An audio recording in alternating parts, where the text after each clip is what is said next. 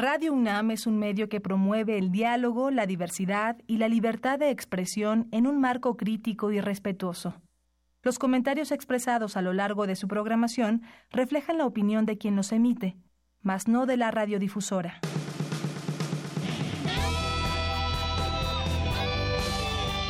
Prisma RU. Relatamos al mundo.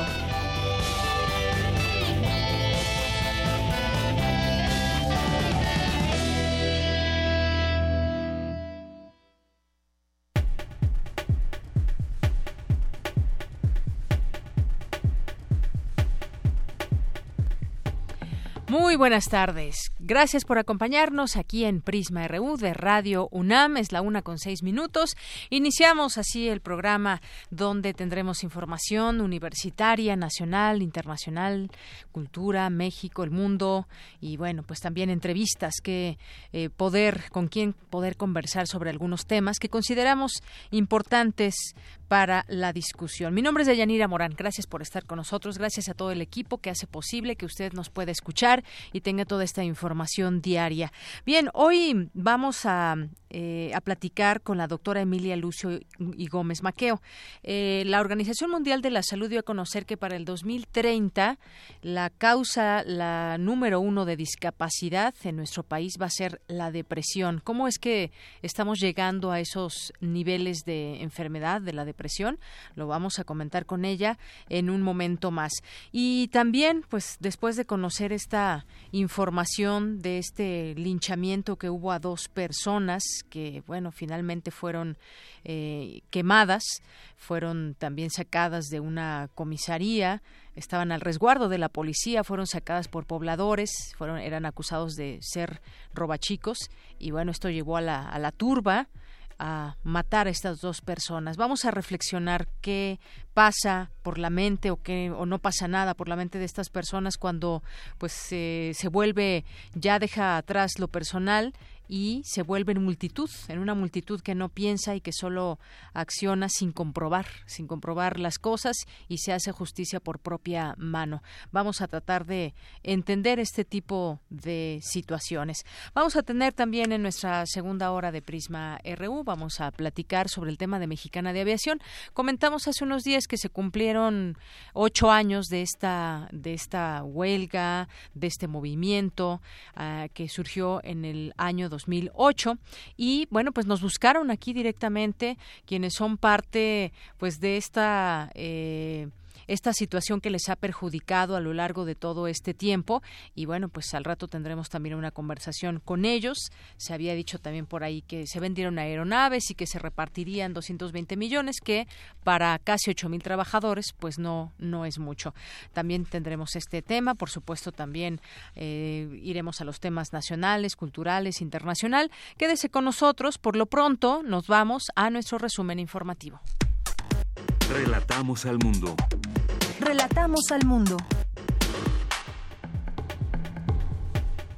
Y en este jueves 30 de agosto, en los temas universitarios, hoy más que nunca es necesario hablar de las desigualdades presentes en materia educativa, así como el tránsito hacia la búsqueda de múltiples soluciones. Más información con mi compañera Cindy Pérez Ramírez más adelante.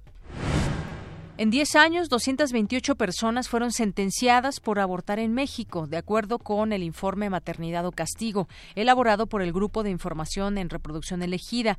Eh, mi compañera Virginia Sánchez nos tendrá más adelante esta información. Los hundimientos son catástrofes que van en cámara lenta y el centro histórico de la Ciudad de México es una de las zonas más afectadas, expresó un académico de la UNAM y en unos minutos Cristina Godínez nos tendrá la información. La mega ofrenda de la UNAM 2018 rendirá honor al 50 aniversario del movimiento estudiantil de 1968. Si quieren saber más, quédese con nosotros. Dulce García nos tendrá los detalles. En los temas nacionales, el presidente electo, Andrés Manuel López Obrador, presidente electo de México, se reunió con embajadores y encargados de negocios de países de Asia y Pacífico, a quienes invitó a participar en proyectos de su gobierno como el Tren del Istmo. El movimiento por nuestros desaparecidos en México reprochó al expresidente Felipe Calderón Hinojosa y al mandatario saliente Enrique Peña Nieto los más de 37 mil desaparecidos que hay en México. Hay que recordar que hoy es este día que pues un día que sírvase de reflexión. Hay una declaración también de Amnistía Internacional. La esperanza de encontrar a sus familiares con vida mantiene la lucha por la justicia en México. Tendremos también un poco más de información más adelante. En tanto, eh, la oficina en México del Alto Comisionado de las Naciones Unidas para los Derechos Humanos exhortó a Andrés Manuel López Obrador a que una de sus prioridades sea el combate a la desaparición forzada. Para cuando el nuevo gobierno llegue a su fin, en el país ya no habrá necesidad de tener a las Fuerzas Armadas en las calles, dijo Alfonso Durazo, próximo secretario de Seguridad Pública. La Comisión Nacional de los Derechos Humanos cuestionó que el gobierno federal ha mantenido encarcelado por 171 días a un inocente, quien fue confundido dentro de la investigación por la desaparición de los normalistas de Ayotzinapa. El Instituto Electoral de la Ciudad de México inició una investigación en contra de la excandidata al gobierno de la Ciudad de México, Alejandra Barrales, por incurrir en presuntas calumnias al usar la tragedia del colegio Enrique Repsamen con fines electorales. Yo recuerdo que los mismos padres de familia le pedían que no usara el nombre de sus hijos ni esta eh, tragedia para pues tratar de hacerse votos en su momento con sus contrincantes.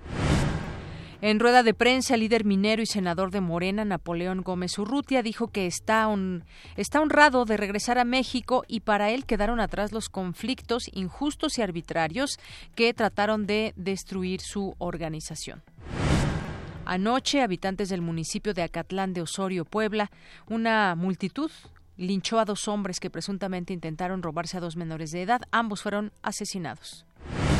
Elementos de la Agencia Estatal de Investigaciones detuvieron en Monterrey, Nuevo León, a Luis Alberto Blanco Flores, eh, presunto líder de un grupo de la delincuencia organizada que opera en Reynosa, Tamaulipas.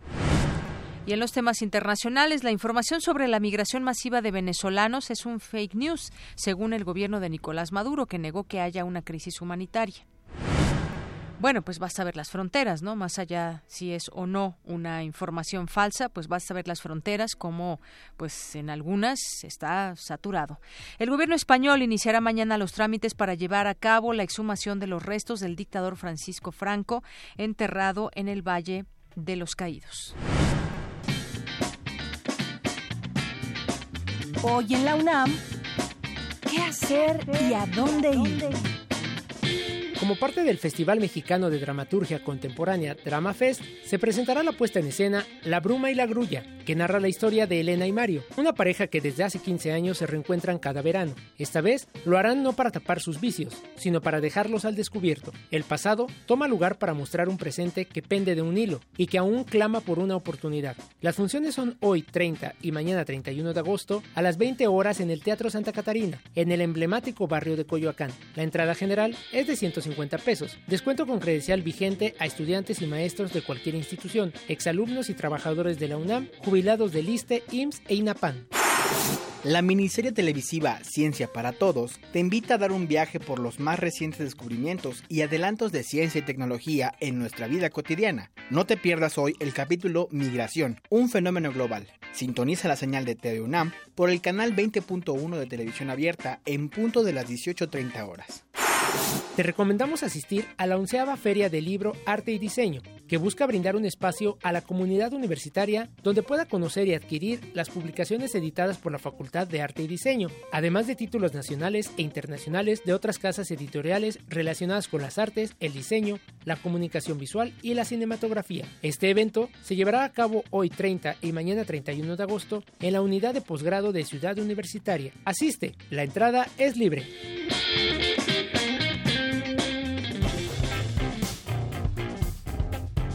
Campus RU. Bien, y entramos en nuestro campus universitario de este día, jueves 30 de agosto del año 2018, y vamos a arrancar con esta información de mi compañera Cindy Pérez Ramírez. Hoy más que nunca es necesario hablar de las desigualdades presentes en materia educativa, así como el tránsito hacia la búsqueda de múltiples soluciones. Adelante, Cindy, con la información. Buenas tardes. Deyanira, muy buenas tardes a ti y al auditorio de Prisma RU que nos está escuchando esta tarde. Durante la presentación del nuevo libro del Instituto de Investigación investigaciones sobre la universidad y la educación de la UNAM, educación básica y reforma educativa, realizada en las instalaciones de la Biblioteca y Hemeroteca Nacional, Rosaura Ruiz, miembro de la Junta de Gobierno de esta Casa de Estudios y próxima titular de la Secretaría de Educación, Ciencia, Tecnología e Innovación de la Ciudad de México, señaló que la calidad es fundamental en la educación. Decir que vamos a educar a todos los niños, a todos los jóvenes y no tomamos en cuenta dependiendo qué, qué definición habrá muchas, pues tendremos que tener una en la que acordemos, tiene que ser una educación de calidad. Yo considero que la educación en la que no hay una preocupación concreta por la calidad, definiéndola como la definamos, es demagógica. Que me parece fundamental que cuando hablemos de calidad, hablemos también de los contenidos, que hablemos de la necesidad de que los niños y niñas mexicanos eh, tengan una formación en ciencias, en humanidades y muy especialmente en su lenguaje y en matemáticas. Aunque no dependa del gobierno de la ciudad la educación básica, sí vamos a tener una interacción como para ponernos de acuerdo en qué deben aprender los niños de esta ciudad Rosaura Ruiz, quien fuera la primera mujer presidenta de la Academia Mexicana de Ciencias, señaló que en la reforma educativa responsabiliza a los profesores de la calidad en este ámbito y que lo realmente importante es conocer cómo es que estos se forman. La preparación de los profesores es un factor que hay que considerar, por supuesto. Les puedo decir que yo me he metido con mi equipo de trabajo en la Facultad de Ciencias a analizar los programas de la normal superior y tienen pues el, tema que nos ocupa a nosotros, muy poco que ver con las matemáticas y con las ciencias. En el caso de los estados, la educación ha ido mejorando, no alcanza los niveles de calificación de la Ciudad de México, pero van subiendo y la Ciudad de México va bajando. O sea, eso es impresionante. La Ciudad de México tiene, por ejemplo, un promedio educativo de, de 11.5 años y el país en promedio tiene nueve. Entonces la ciudad tiene una gran ventaja, tiene aquí a la UNAM, al, al al Politécnico, a la UAM, etcétera. Entonces, pues esas ventajas no, no se notan y a lo mejor es que es algo de lo que yo quiero decir aquí, nos tenemos que preocupar más desde la educación superior, al menos por formar a los maestros, para verlas normales. Por su parte, Germán Álvarez, jefe del Departamento de Investigaciones Educativas del CIMBESTAP, dijo que la reforma mostró la complejidad y la heterogeneidad del sistema educativo. E, es tan diversa, tan heterogénea el sistema educativo y los agentes que circulan por él, que eh, uno puede encontrar desde posiciones como las que observamos nosotros a través de la con los profesores de Chiapas, de Oaxaca, de Guerrero, de Michoacán y algo en el Estado de México y algunos otros estados pero no todo es así. Hay, hay otros estados en donde la reforma fue aceptada o asumida o ajustada de otra, de otra manera. Hay una permanente crítica en varios de los textos de, los pocos diagnósticos o de los malos diagnósticos o de los diagnósticos superficiales que, se hicieron eh, para llegar al modelo educativo y a la propuesta curricular. De Yanira cabe recordar que el presidente electo de México, Andrés Manuel López Obrador, anunció que desde el primero de diciembre presentará la iniciativa para derogar la reforma educativa, misma que será sustituida con una reforma que será resultado de los foros de consulta que iniciaron este lunes en el estado de Chiapas. Es la información que tenemos. Muy buenas tardes. Gracias, Cindy. Muy buenas tardes. Pues muy interesante lo que dice la doctora Rosaura Ruiz. La calidad es fundamental en la educación. Esta reforma, ¿hasta dónde llegaba en el tema de la calidad de la educación? Algo pudimos ver, un poco lo que se planeaba, pero finalmente será derogada. Aquí podemos ver este tema en donde, pues, una reforma que no, que de raíz no tomó en cuenta todas eh, las opiniones, puntos de vista de quienes realmente están en las aulas que no es precisamente un secretario o no es precisamente un grupo que lo rodea, también escuchar esas voces de los profesores, de los docentes, de, de la gente que trabaja al día a día, pues tiene que ser escuchada. Ojalá que en esta nueva reforma educativa que surja o que se modifique, en este caso esta, pues sea para bien y que todos sean escuchados. Vamos ahora con Dulce García. Señalan académicas de la UNAM que las bebidas azucaradas y la comida chatarra pueden provocar síndrome metabólico. Cuéntanos, Dulce. Deyanira, muy buenas tardes a ti al auditorio de Prisma RU. Al brindar la conferencia Bebidas azucaradas y comida chatarra, un riesgo para la salud, la doctora Marcia Iriar del Instituto de Fisiología Celular de la UNAM explicó que en experimentos con ratas se ha notado que consumir ese tipo de productos puede provocar el desarrollo de síndrome metabólico, por ejemplo, por lo que es necesario dar a los niños una serie de bebidas y alimentos libres de bacterias y de virus. Si nosotros tenemos refrescos o agua embotellada como alternativa para tomar, pues evidentemente los niños van a elegir los refrescos sobre el agua embotellada. Necesitamos que el agua sea gratis, que volvamos a tener agua en las escuelas. Eh, ahorita tenemos muchas escuelas en las que no hay bebederos, no hay bebederos de agua limpia y no hay la disciplina de los niños de tomar agua. Los niños no saben tomar agua, sus papás tampoco.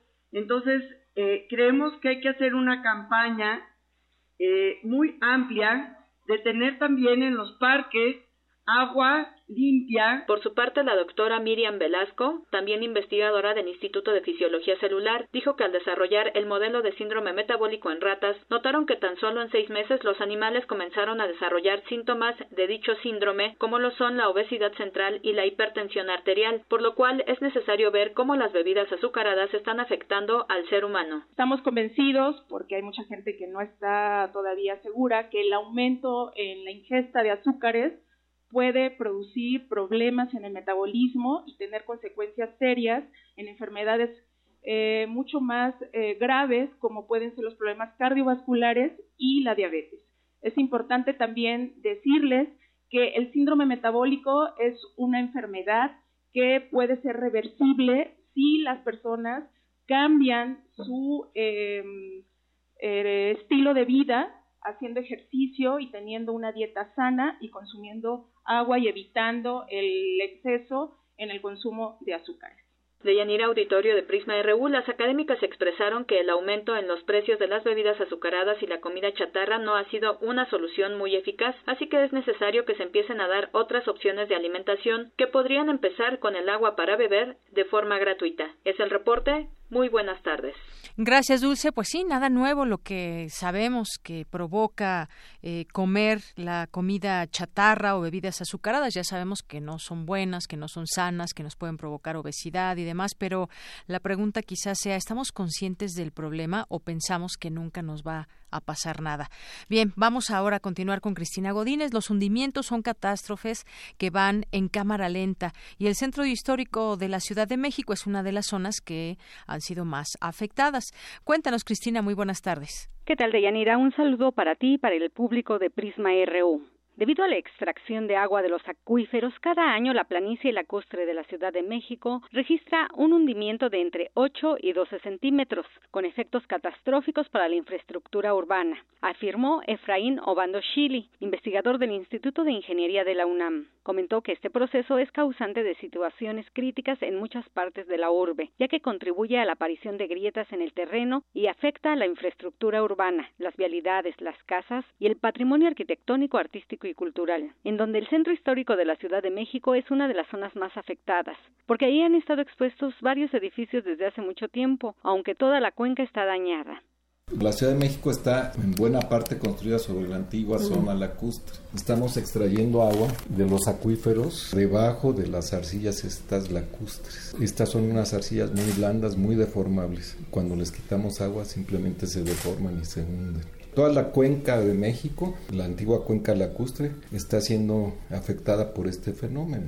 El hundimiento afecta a toda la infraestructura urbana afecta a las calles, afecta a las casas, afecta al patrimonio artístico y cultural, al patrimonio arquitectónico de la ciudad.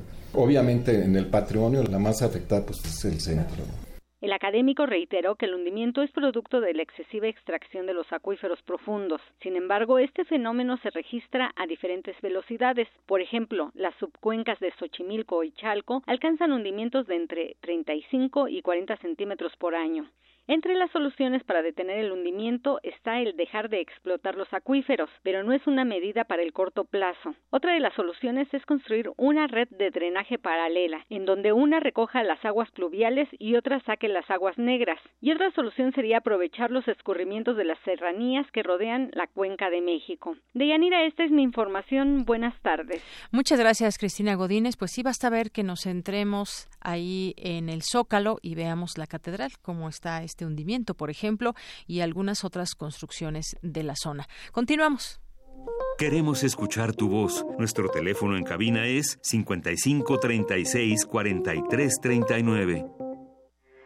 Porque tu opinión es importante, síguenos en nuestras redes sociales, en Facebook como Prisma RU y en Twitter como arroba PrismaRU. Una de la tarde con 26 minutos. Y le compartimos este dato de la Organización Mundial de la Salud eh, ¿qué tanto lo creería usted o no? Bueno, el caso es que la Organización Mundial de la Salud advierte que para el año 2030 la primera causa de discapacidad será la depresión, superando al cáncer y a las enfermedades cardiovasculares.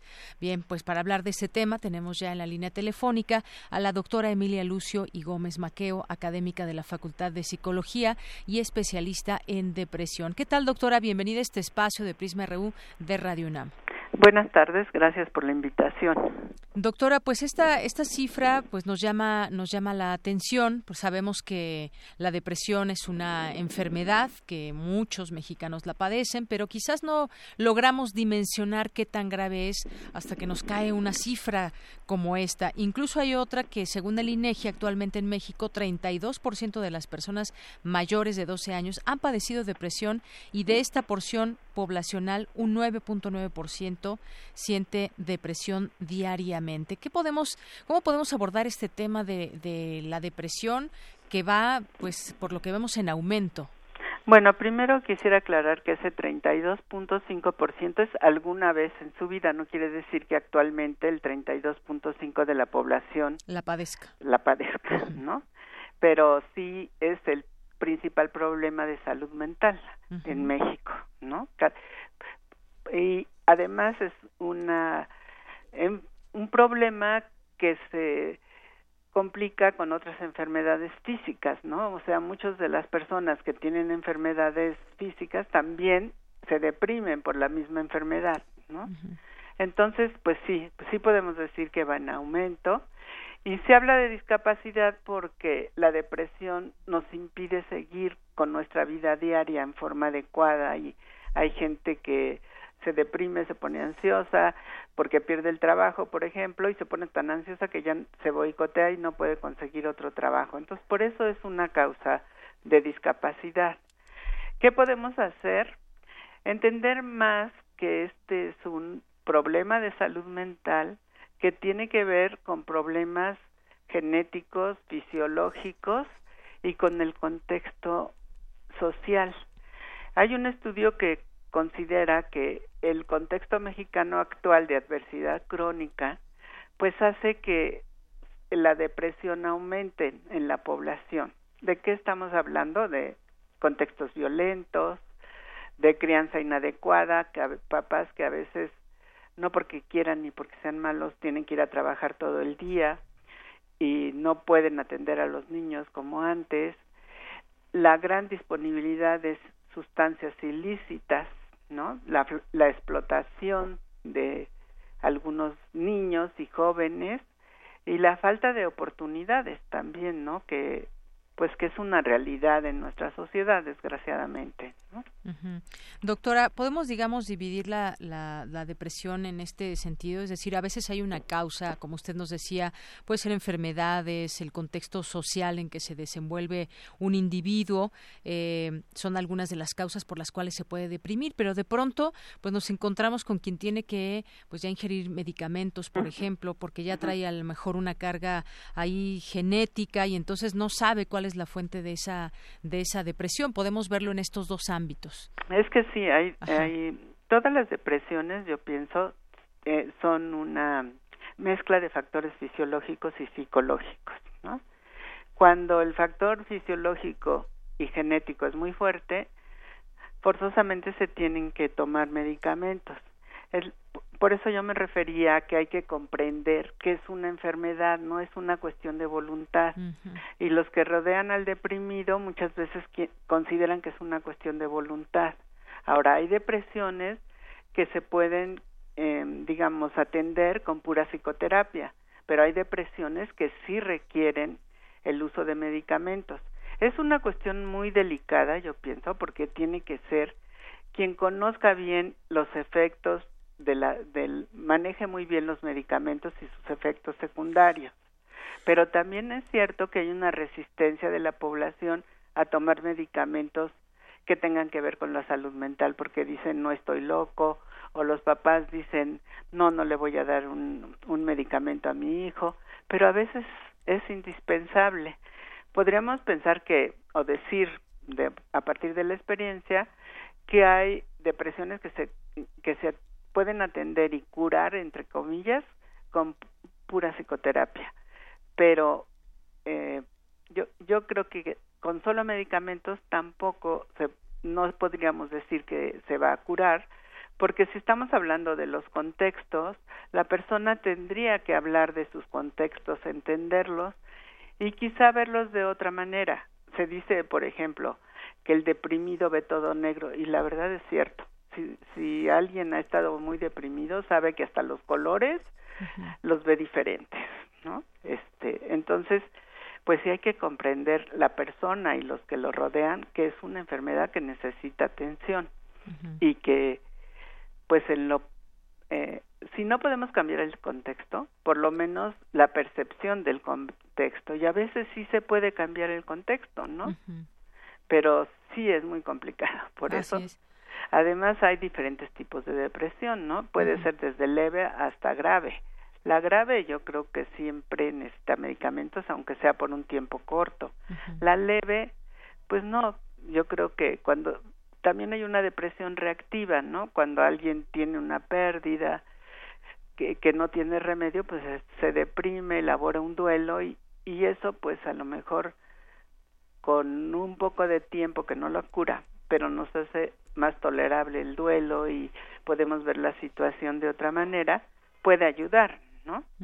Entonces sí hay que ver que también hay diferentes tipos de depresión y esa es la importancia también de hacer un buen diagnóstico y ver bien qué está pasando en cada uno de los casos. Sí.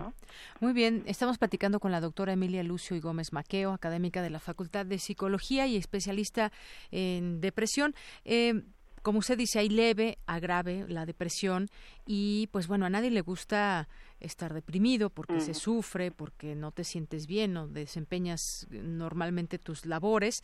Y como usted bien nos decía, eh, pues muchas veces la podemos controlar quizás o con alguna terapia y demás porque además podemos canalizar que nos está eh, creando esa depresión.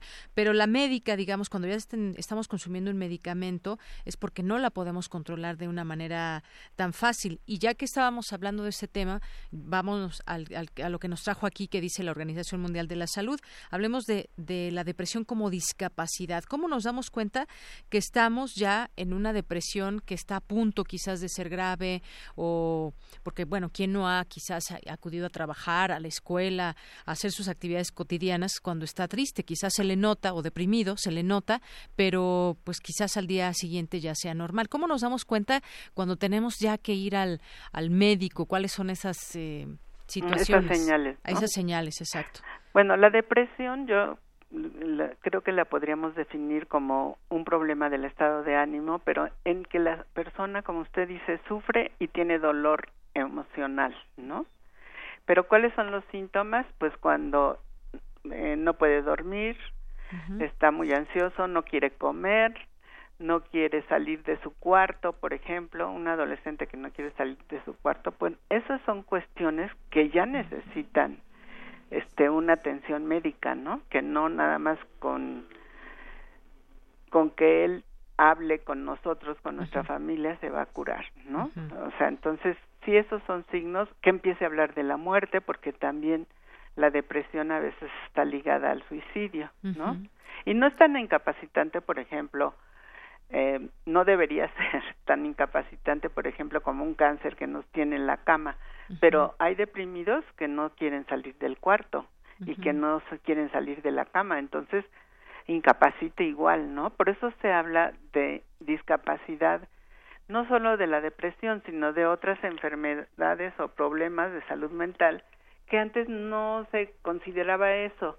Ahora eh, es, es muy importante el diagnóstico y en el CIE 10 y 11, el 11 que va a salir ya se habla de qué tanta, y, creo que en el DSM5 también, qué tanto nos está incapacitando cualquiera de las enfermedades mentales. Hemos dejado de ir a la escuela o al trabajo más de tres días porque nos sentimos mal.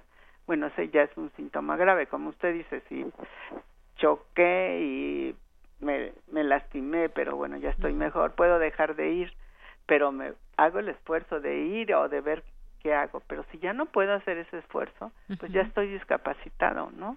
Por eso le, la OMS le está dando tanta importancia a ese término y no solo en la depresión, ¿no? Sino también en algunas de las psicosis. Entonces, sí hay signos como no quiero hacer nada, alguien que antes era alegre, este, y que veía muchos amigos, ya no los quiere ver, hay un cambio en el patrón de sueño, ¿no? O sea, por lo general es notorio, ¿no? Es, es notorio cuando alguien está ya en una situación muy deprimente.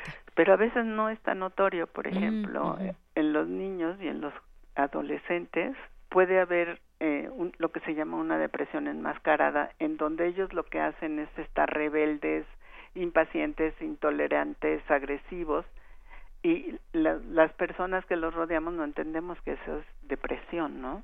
Entonces hay que llevarlo con un especialista, que puede ser un psicólogo, un psiquiatra, para que realmente se haga una evaluación adecuada del problema, ¿no? Así es. Bueno, pues eh, doctora, me da mucho gusto platicar con usted y que pues esta información sirva a quienes nos escuchan para tratar de identificar esas señales y saber que hay pues hay una cura y hay un tratamiento a todo esto, pero que sin embargo, pese a todo esto, pues los casos se han incrementado y hay previsiones que hace la Organización Mundial de la Salud. Sí, que no son muy halagüeñas. Exactamente. Bueno, doctora, pues eh, muchas gracias y quizás en otro momento podamos seguir platicando sobre este tema. Es un tema que pues es inagotable y hay muchas causas y muchas formas de tratarla y también de identificarlas. Eh, usted hablaba ya de los niños, pero pues quizás en otro momento podamos centrarnos también en este en este núcleo de la sociedad. Pues muchas gracias y sí espero que les sirva a algunas personas saber algunas de estas cosas. Por supuesto. Gracias, doctora. Hasta, luego. Muy buenas tardes. A la doctora Emilia Lucio y Gómez Maqueo, académica de la Facultad de Psicología y especialista en depresión. Queremos escuchar tu voz. Nuestro teléfono en cabina es 55 36 43 39. Tu opinión es muy importante. Escríbenos al correo electrónico prisma.radiounam@gmail.com. Bien, continuamos, continuamos y ya tengo la línea telefónica. Le agradezco nos toma esta llamada al doctor René Jiménez Ornelas, él es investigador del Instituto de Investigaciones Sociales de la UNAM. Doctor, ¿cómo está? Muy buenas tardes. Muy buenas tardes, ¿cómo, cómo estamos? Pues estamos bien, pero un poco, pues quizás eh, sorprendidos. De nueva cuenta vuelve, a haber un linchamiento y bueno, pues como todos los linchamientos son demasiado crudos, fuertes, eh, terribles, y lo podríamos eh, catalogar de esta manera. En esta ocasión, pues eh, apenas el día de ayer se da a conocer esta información que dos personas supuestamente son campesinos y que fueron acusados de ser robachicos fueron quemados vivos en Puebla. Fueron resguardados en algún momento por policías. Los pobladores llegaron hasta este lugar, los sacan y los queman. No es la primera vez que sucede una situación de esta magnitud, doctor, pero ¿cómo entenderlo? Quisimos llamarle para tratar de entender este fenómeno también desde su punto de vista sociológico, cómo es que, que se puede actuar así, eh, cómo entender esa psicología de masas. Eh, ¿Qué opina usted de esto que sucedió? Eh, este caso se da dentro de una serie de acontecimientos que vienen ocurriendo ya desde hace tiempo y que son el resultado, en primer lugar, de un, de un contexto social que vive eh, en varias regiones, en varios lugares del país, de una violencia extrema que realmente, podríamos decir, eh, ha superado momentos históricos, no solamente en términos de los datos de homicidio doloso, los feminicidios que, que alcanzaron cifras históricas en el mes de julio, sino en general una violencia social combinada con dos elementos que están presentes y que de alguna manera están generando estas acciones de justicia por propia mano que definitivamente no debería de, de, llegarse. Sin embargo, hay que entender que estos dos elementos, que por un lado es la inseguridad que vive la, la población ante dos elementos, te decía, que es, la corrupción y la impunidad. Eh, la gente ha vivido dentro de este esquema de, de, de violencia, ha vivido asaltos, ha vivido extorsiones, ha vivido eh, secuestros, ha vivido homicidios de, familiares, de conciudadanos, y parece ser que la justicia no actúa, que no hay un plan de seguridad pública que lleva a los pobladores a sentir inclusive que las autoridades de, de diferentes niveles, no solamente en su municipio, sino estatales y, federales, realmente no están actuando y, e inclusive han visto o han sentido de que en muchas ocasiones cuando se detiene a un delincuente, se le entrega a las autoridades, después muchas veces eh, los, llegan a soltar precisamente por el elemento de la corrupción y la impunidad que ha llevado a los pobladores pues a, ejecuciones que no debería de, llegar a, suceder. Tenemos, por ejemplo, eh, situaciones de asaltos a, transportes, no solamente en el, en el Estado de México, en, en el Distrito Federal, en donde ya la gente inclusive protege cuando uno de los pasajeros ejecuta a los a, los delincuentes. Es decir como que toda esta situación va generando que se hayan organizado inclusive cuando tú platicas sobre algunos acontecimientos en, en algunas regiones te puedo hablar de del Estado de México, de Chiapas, en, fin, en diferentes Puebla, en diferentes Morelos, en diferentes estados de la República, en el Distrito Federal, inclusive en algunas zonas, en donde la gente se ha tenido que organizar precisamente porque son sistemáticamente atacados eh, eh, por la delincuencia. Y en ese sentido han, han, han desarrollado estrategias como eh, silbatos, campanas, etcétera, que reúnen inmediatamente a los a los habitantes de pues de esa de, esa región y se organizan inmediatamente y llegan a extremos como el que eh, estamos eh, comentando. Claro, claro, doctor, esto que usted dice, pues sí, tiene mucha razón. Cuántas veces no se ha logrado detener a presuntos culpables y en una de esas salen sin que purguen su condena y cuando prácticamente está demostrado que fueron los, los culpables. Y, bueno podemos ejemplificar con casos. A quien quien eh, mató a una mujer y entonces la madre lleva los elementos a la propia policía para decirle bueno incluso lo confiesan eh, él mismo se confiesa y resulta que lo, lo dejan libre.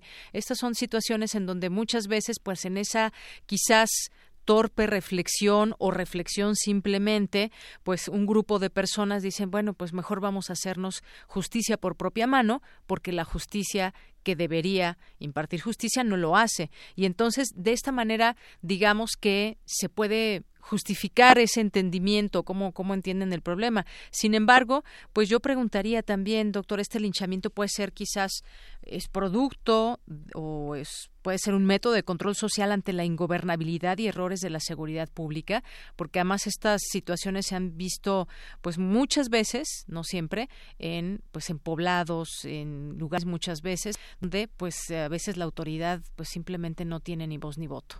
Claro, eh, y son situaciones que te llevan inclusive a ver la falta de un Estado que eh, cumpla con, con sus obligaciones, que dar, eh, dar seguridad, no solamente en términos de seguridad pública, sino las diferentes seguridades que, que requiere la población. Y ante esas situaciones va llevando a que a que los mismos pobladores se organicen. Hemos visto, por ejemplo, en, en, en la misma Ciudad de México, cómo los pobladores se han organizado por, por, por cuadra, por, por colonia, eh, porque sistemáticamente los, los, los, los están asaltando, han, han avisado a, la, a los cuerpos policíacos y parece, parece, habrá que comprobarlo, que los cuerpos policíacos están actuando para eh, proteger a estos delincuentes. En algunos casos, en algunos casos. se ha visto inclusive que que los delincuentes están protegidos porque porque ellos dan su, su mordida, pues, para decirlo de, de una forma popular, dan su cuota de protección y eso está llevando definitivamente a un estado inexistente en términos de seguridad. Claro, es, es, un, es un tema que se debe seguir platicando también en cuanto a las gráficas, las encuestas sobre este problema eh, refieren que, por ejemplo, el 63% ha pasado algún hinchamiento por la causa es el robo. Luego, en segundo lugar, vienen atropellamientos y otros accidentes eh, viales. Eh, está también la violación, abuso policiaco, asesinato. Hay que recordar también han tratado de linchar a policías. Está el tema de los secuestros también. Y bueno, pues esto nos, nos revela exactamente, pues, por qué se están dando estos casos de linchamiento, qué es lo que más le afecta a la gente y bueno, en robo muchas veces pues salen, pagan alguna fianza y siguen robando. Ahora, si nos vamos por lugares, encabezan esta lista Catepec, Texcoco, Chalco, Estado de México, Puebla, San Martín, entre otros. Eh, y simplemente, como usted decía, en un transporte público puede suceder esto también. Claro, y mira, uno de los de, los testimonios que me llamó mucho la atención eh, cuando, cuando interrogamos sobre linchamientos a, a, una persona ya mayor y le preguntamos, bueno, usted ha estado presente en, en cuántos linchamientos o le ha tocado, pues, dice, no, yo he participado en tres linchamientos porque estos ladrones, y nos dijo una mala palabra, y tenemos nosotros que hacer las cosas porque los policías eh, no sirven y ya me estoy preparando para la cuarta.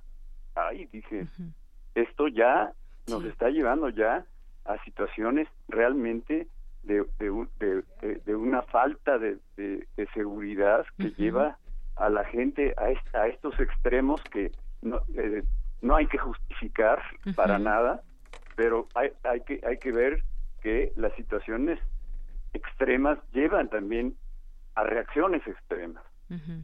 Así es. Pues sí, como bien usted dice, no se justifica porque pues los castigos y para eso están las leyes, digamos, en nuestro país para hacerse cumplir. Quizás en todo caso debemos de pensar en que pues debemos exigir como sociedad algo que pues se ha hecho desde hace mucho tiempo, exigir que se cumplan las leyes, que se hagan investigaciones, pero desafortunadamente pues es uno de tantos casos el que vivimos el día de ayer de nueva de nueva cuenta. Eh, decía yo Estado de México, Puebla, Ciudad de México son lugares donde se registra mayor intensidad del linchamiento y quizás pues bueno, pues sí tratar de entender esa turba, pero el día de ayer me parece que sí hay claros responsables en todo esto y entre ellos está la propia autoridad que dejó dejó a la turba pues que se llevara a estos a estas personas. Claro y hay que decirlo el, el, la seguridad ciudadana que es eh, eh, una seguridad donde el ciudadano se involucra tiene que ser parte fundamental de una nueva construcción y porque el ciudadano se tiene que, que convencer, sentir parte de, nuevo que, que viene, que tenemos que exigir que se cumplan, eh, no solamente los términos que se declararon en campaña, sino que se cumplan con eh, estrategias reales, con metas a corto y mediano plazo, porque los ciudadanos son parte fundamental y así lo tiene que entender la autoridad de que mientras haya un divorcio entre Estado y sociedad, las acciones no van a llevar a buen puerto. Muy bien. Pues, doctor René Jiménez Ornelas, muchas gracias por haber estado con nosotros y, bueno, pues eh, tratar ese tema, analizarlo y tratarlo de entender, una realidad que sucede en nuestro país. Muchas gracias. No, al contrario, gracias. Muy buenas tardes, doctor Jiménez, René Jiménez Ornelas, investigador del Instituto de Investigaciones Sociales de la UNAM. Relatamos al mundo. Relatamos al mundo. Queremos escuchar tu voz. Nuestro teléfono en cabina es 55 36 43 39. Porque tu opinión es importante, síguenos en nuestras redes sociales, en Facebook como Prisma RU y en Twitter como arroba PrismaRU.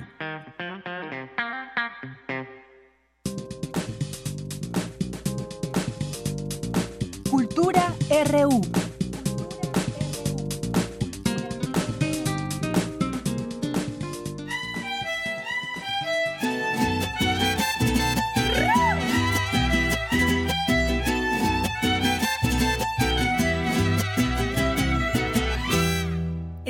Haciendo un altarcito. El primero de noviembre con sus flores de cempasúchil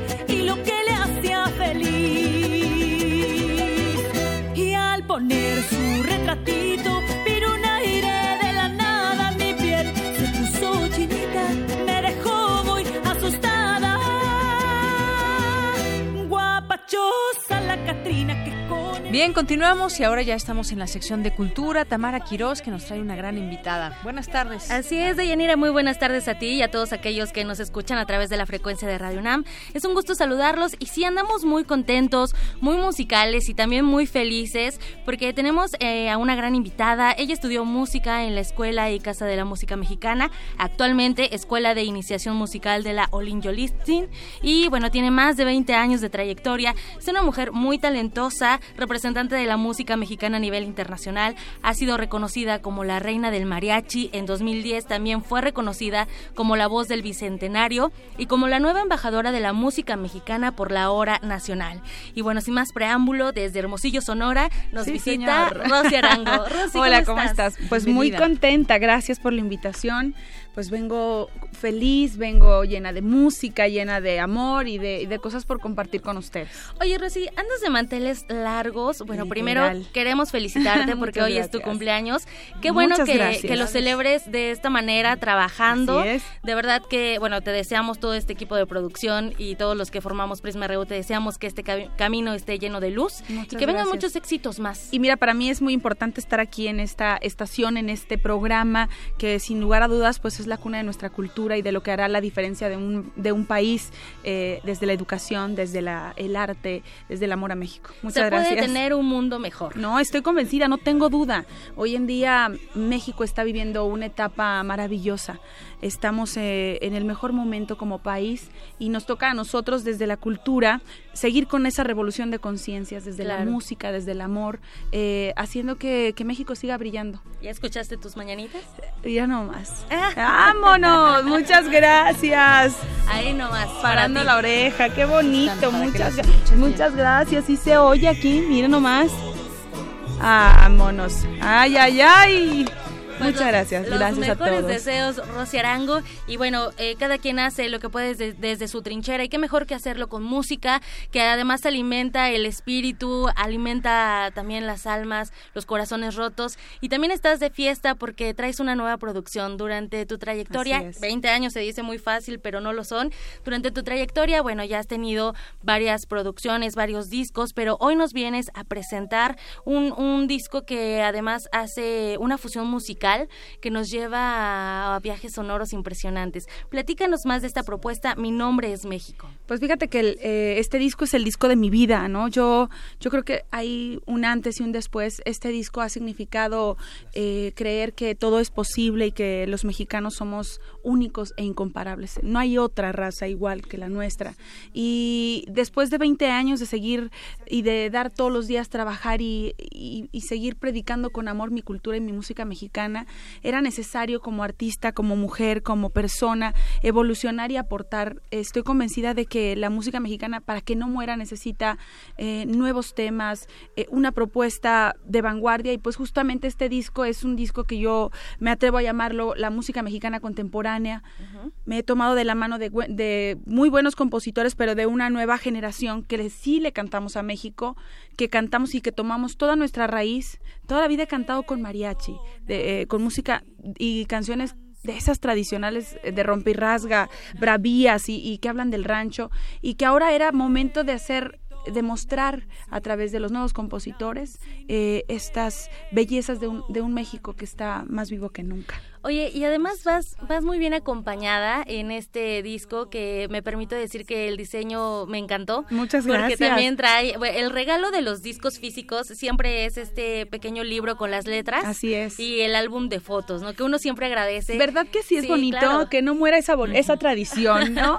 Yo ahora ya están los jóvenes de veras impresionantes, los chamacos. Yo, yo le decía a mi sobrino, oye, ya me va a entregar mi disco, tía, pero ¿a qué lo quieres?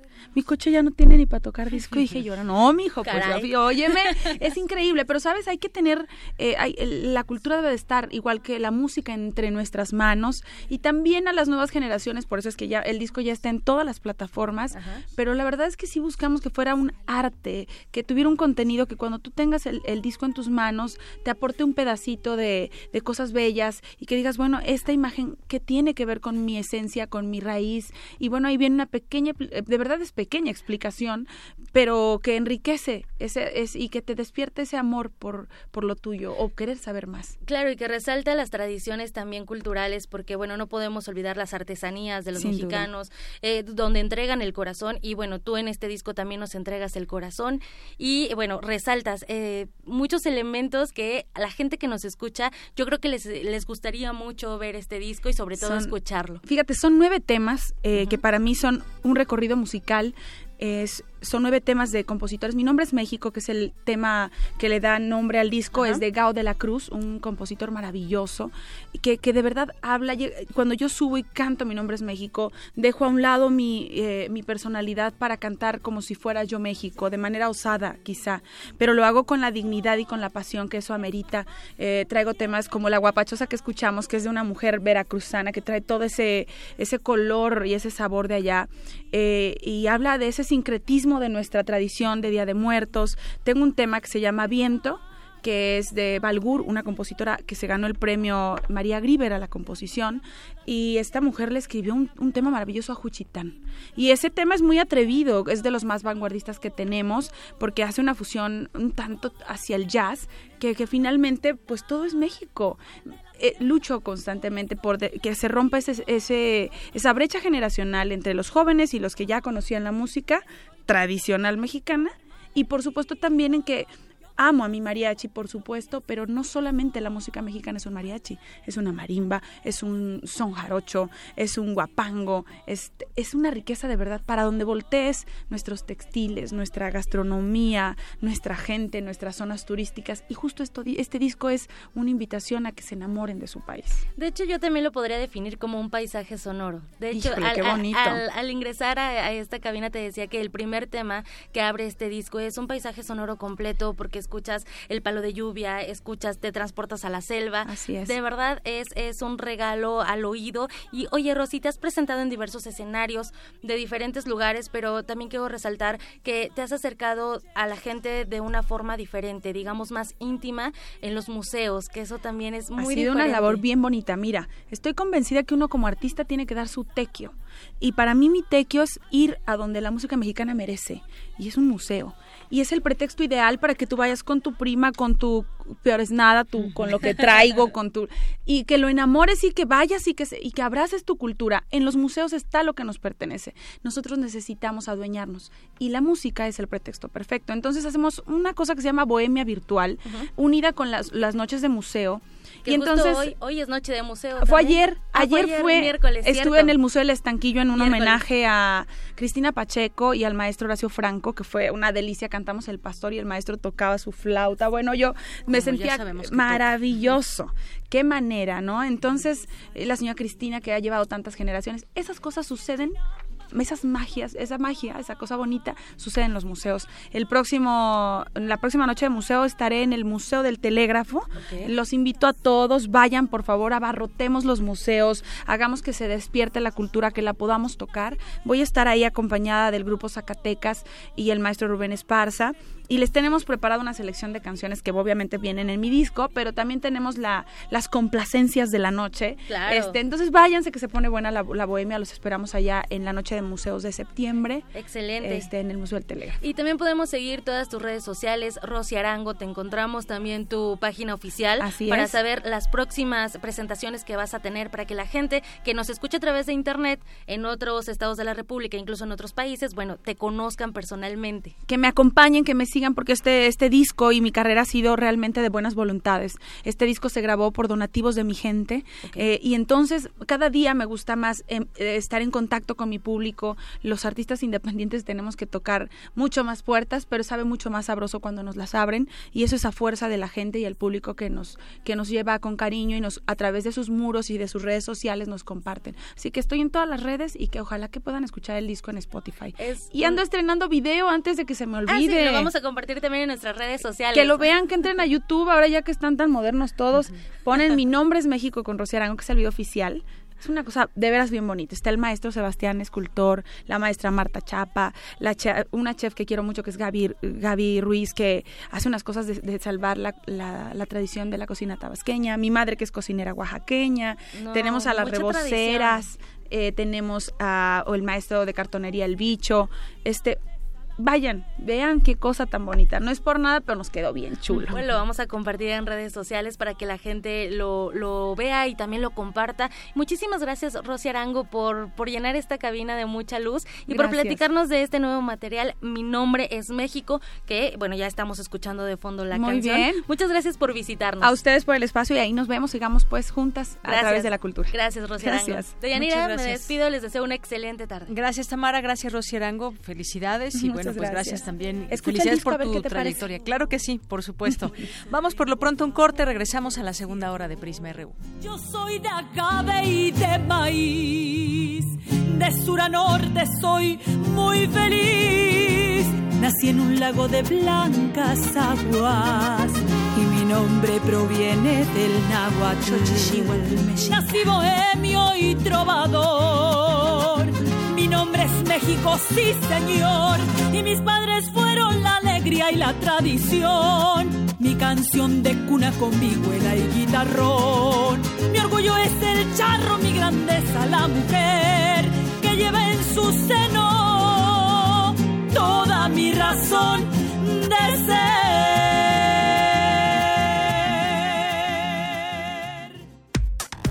Relatamos al mundo. Relatamos al mundo.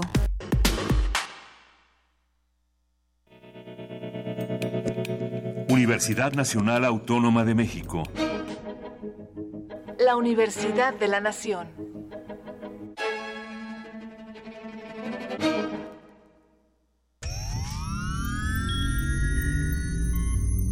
Hemos visto historias que definen la identidad de una época. Sentimos los trailers, la fila de las palomitas, los créditos y el número de los asientos. Nos gusta el cine. Todo, el cine. Y queremos platicar, debatir y discutir sobre él. De retinas. Un horizonte sonoro para vivir el cine. Martes. 21 horas. Por el 96.1 de FM. Radio UNAM.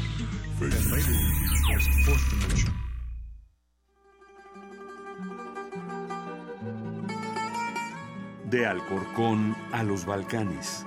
De Cabo Verde a la India. Se parte de este viaje por la música del mundo.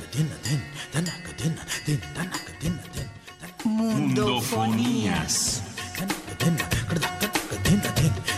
Una expedición de Araceli Zigane y Juan Antonio Vázquez. Sábados a las 18 horas por el 96.1 de FM. Radio UNAM. Experiencia sonora. Cuando participas, haces que las cosas pasen. ¿Te gustaría remodelar ese camellón por donde pasas todos los días? ¿Qué tal un centro recreativo para niñas y niños? ¿O esa cancha descuidada, hacerla todo un estadio de fútbol? Vecinas, vecinos y tú ya propusieron estas y más ideas. Sal a opinar este 2 de septiembre por el proyecto que más te guste y enchula tu colonia. Con participación todo funciona. Instituto Electoral Ciudad de México. Más de 700 creadores en escena. Teatro de calle. Rock. Tecno. Ópera. Javier Camarena. Iracema Terrazas y Claudio Valdés Curi en Impulso, Música, Escena, Verano en la UNAM. Culturaunam.mx, diagonal, Impulso. Invita Cultura UNAM. Estudiantes de la Universidad de la Ciudad de México formaron una orquesta. Entraron al aula y dejaron fluir el sound painting, una técnica musical que involucra danza y teatro. Verlos en escena es un cuento que cobra vida. Es magia al unísono que rememora la maravilla de caminar todos juntos. Conoce al Taller Orquesta de Música Experimental Tome. La música de la ciudad. Viernes 31 de agosto a las 21 horas en la sala Julián Carrillo. Entrada libre. Sé parte de Intersecciones. Radio UNAM. Experiencia sonora. Queremos escuchar tu voz. Nuestro teléfono en cabina es 55 36 43 39. Porque tu opinión es importante, síguenos en nuestras redes sociales, en Facebook como Prisma RU y en Twitter como arroba PrismaRU.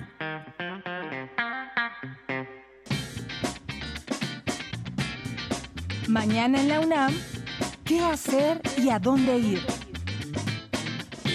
Como parte de las actividades conmemorativas por el 50 aniversario del movimiento estudiantil de 1968, se presentará la obra de teatro La Hecatombe, farsa circular de Juan Tobar, bajo la dirección del dramaturgo Carlos Corona. Tres expresidentes de la República de Huaxilán se reúnen en un páramo sombrío para rememorar su participación en el momento de la Hecatombe, cuando son asesinadas miles de víctimas de la guerra sucia. El entramado del poder y la política son relevados para evidenciar la responsabilidad individual y los costos morales de sus propios actos.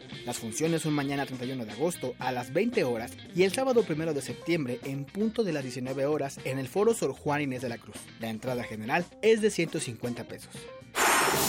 ¿Sabías que el manifiesto del Partido Comunista es uno de los tratados políticos más influyentes de la historia y fue un encargo de la Liga de los Comunistas a los filósofos y sociólogos Carlos Marx y Federico Engels entre 1847 y 1848, publicado por primera vez en Londres el 21 de febrero de ese mismo año? La Facultad de Filosofía y Letras de la UNAM realizará el coloquio Bicentenario de Carlos Marx, 170 años del manifiesto comunista, bajo la coordinación del doctor en Economía Luis Gómez. La cita es mañana 31 de agosto de 10 a 20 horas en el aula magna de la Facultad de Filosofía y Letras. La entrada es libre.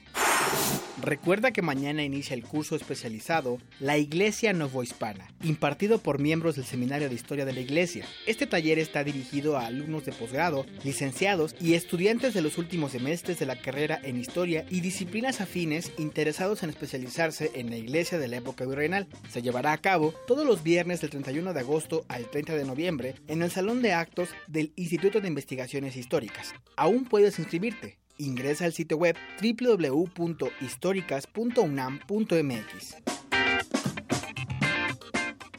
Víctimas de la violencia del Estado.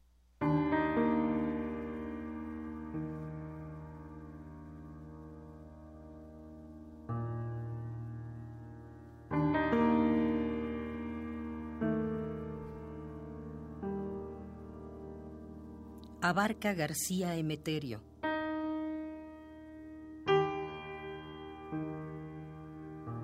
Abraham López Santiago.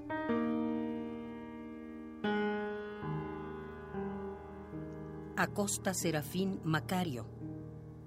Adame de Jesús María. Adame de Jesús Ruperto.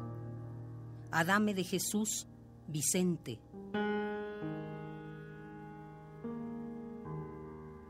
Aguirre Bertín Roberto. Argüello Smith Julián. Argüello Villegas Francisco. Arrieta Memije Eusebio.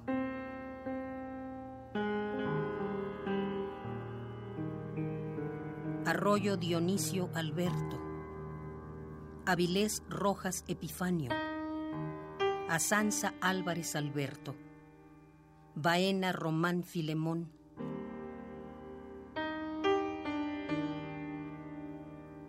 Balbuena Carmelo. Barrientos Campos Félix. Barrientos Flores Anastasio. Barrientos Flores Justino. Barrientos Martínez Emiliano. Barrientos Peralta Zacarías. Barrientos Reyes Raimundo. Barrientos Ríos Apolinar. Gutiérrez Sánchez Ezequiel.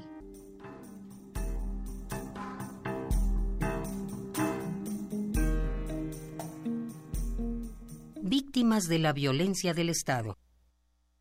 Bien, pues como sabemos, hoy es el Día Internacional de las Víctimas de Desapariciones Forzadas. Hay también, pues, eh, muchas opiniones, reflexiones al respecto. Amnistía Internacional dice hoy en un comunicado, sumamos nuestra voz a más de 37 mil familias de personas desaparecidas que recorren el país en búsqueda de sus seres queridos y han salido hoy a las calles en 18 estados de la República a exigir justicia, pero sobre todo alzamos la voz por quienes no pueden estar porque desconocemos su paradero y nos hacen falta a todas y a todos. Condenamos, dice este comunicado, a la administración de Enrique Peña Nieto estuviera marcada por el trato de indolencia a las familias de personas desaparecidas, así como la falta de voluntad y capacidad para dirigir investigaciones eficaces y llevar a los responsables ante la justicia.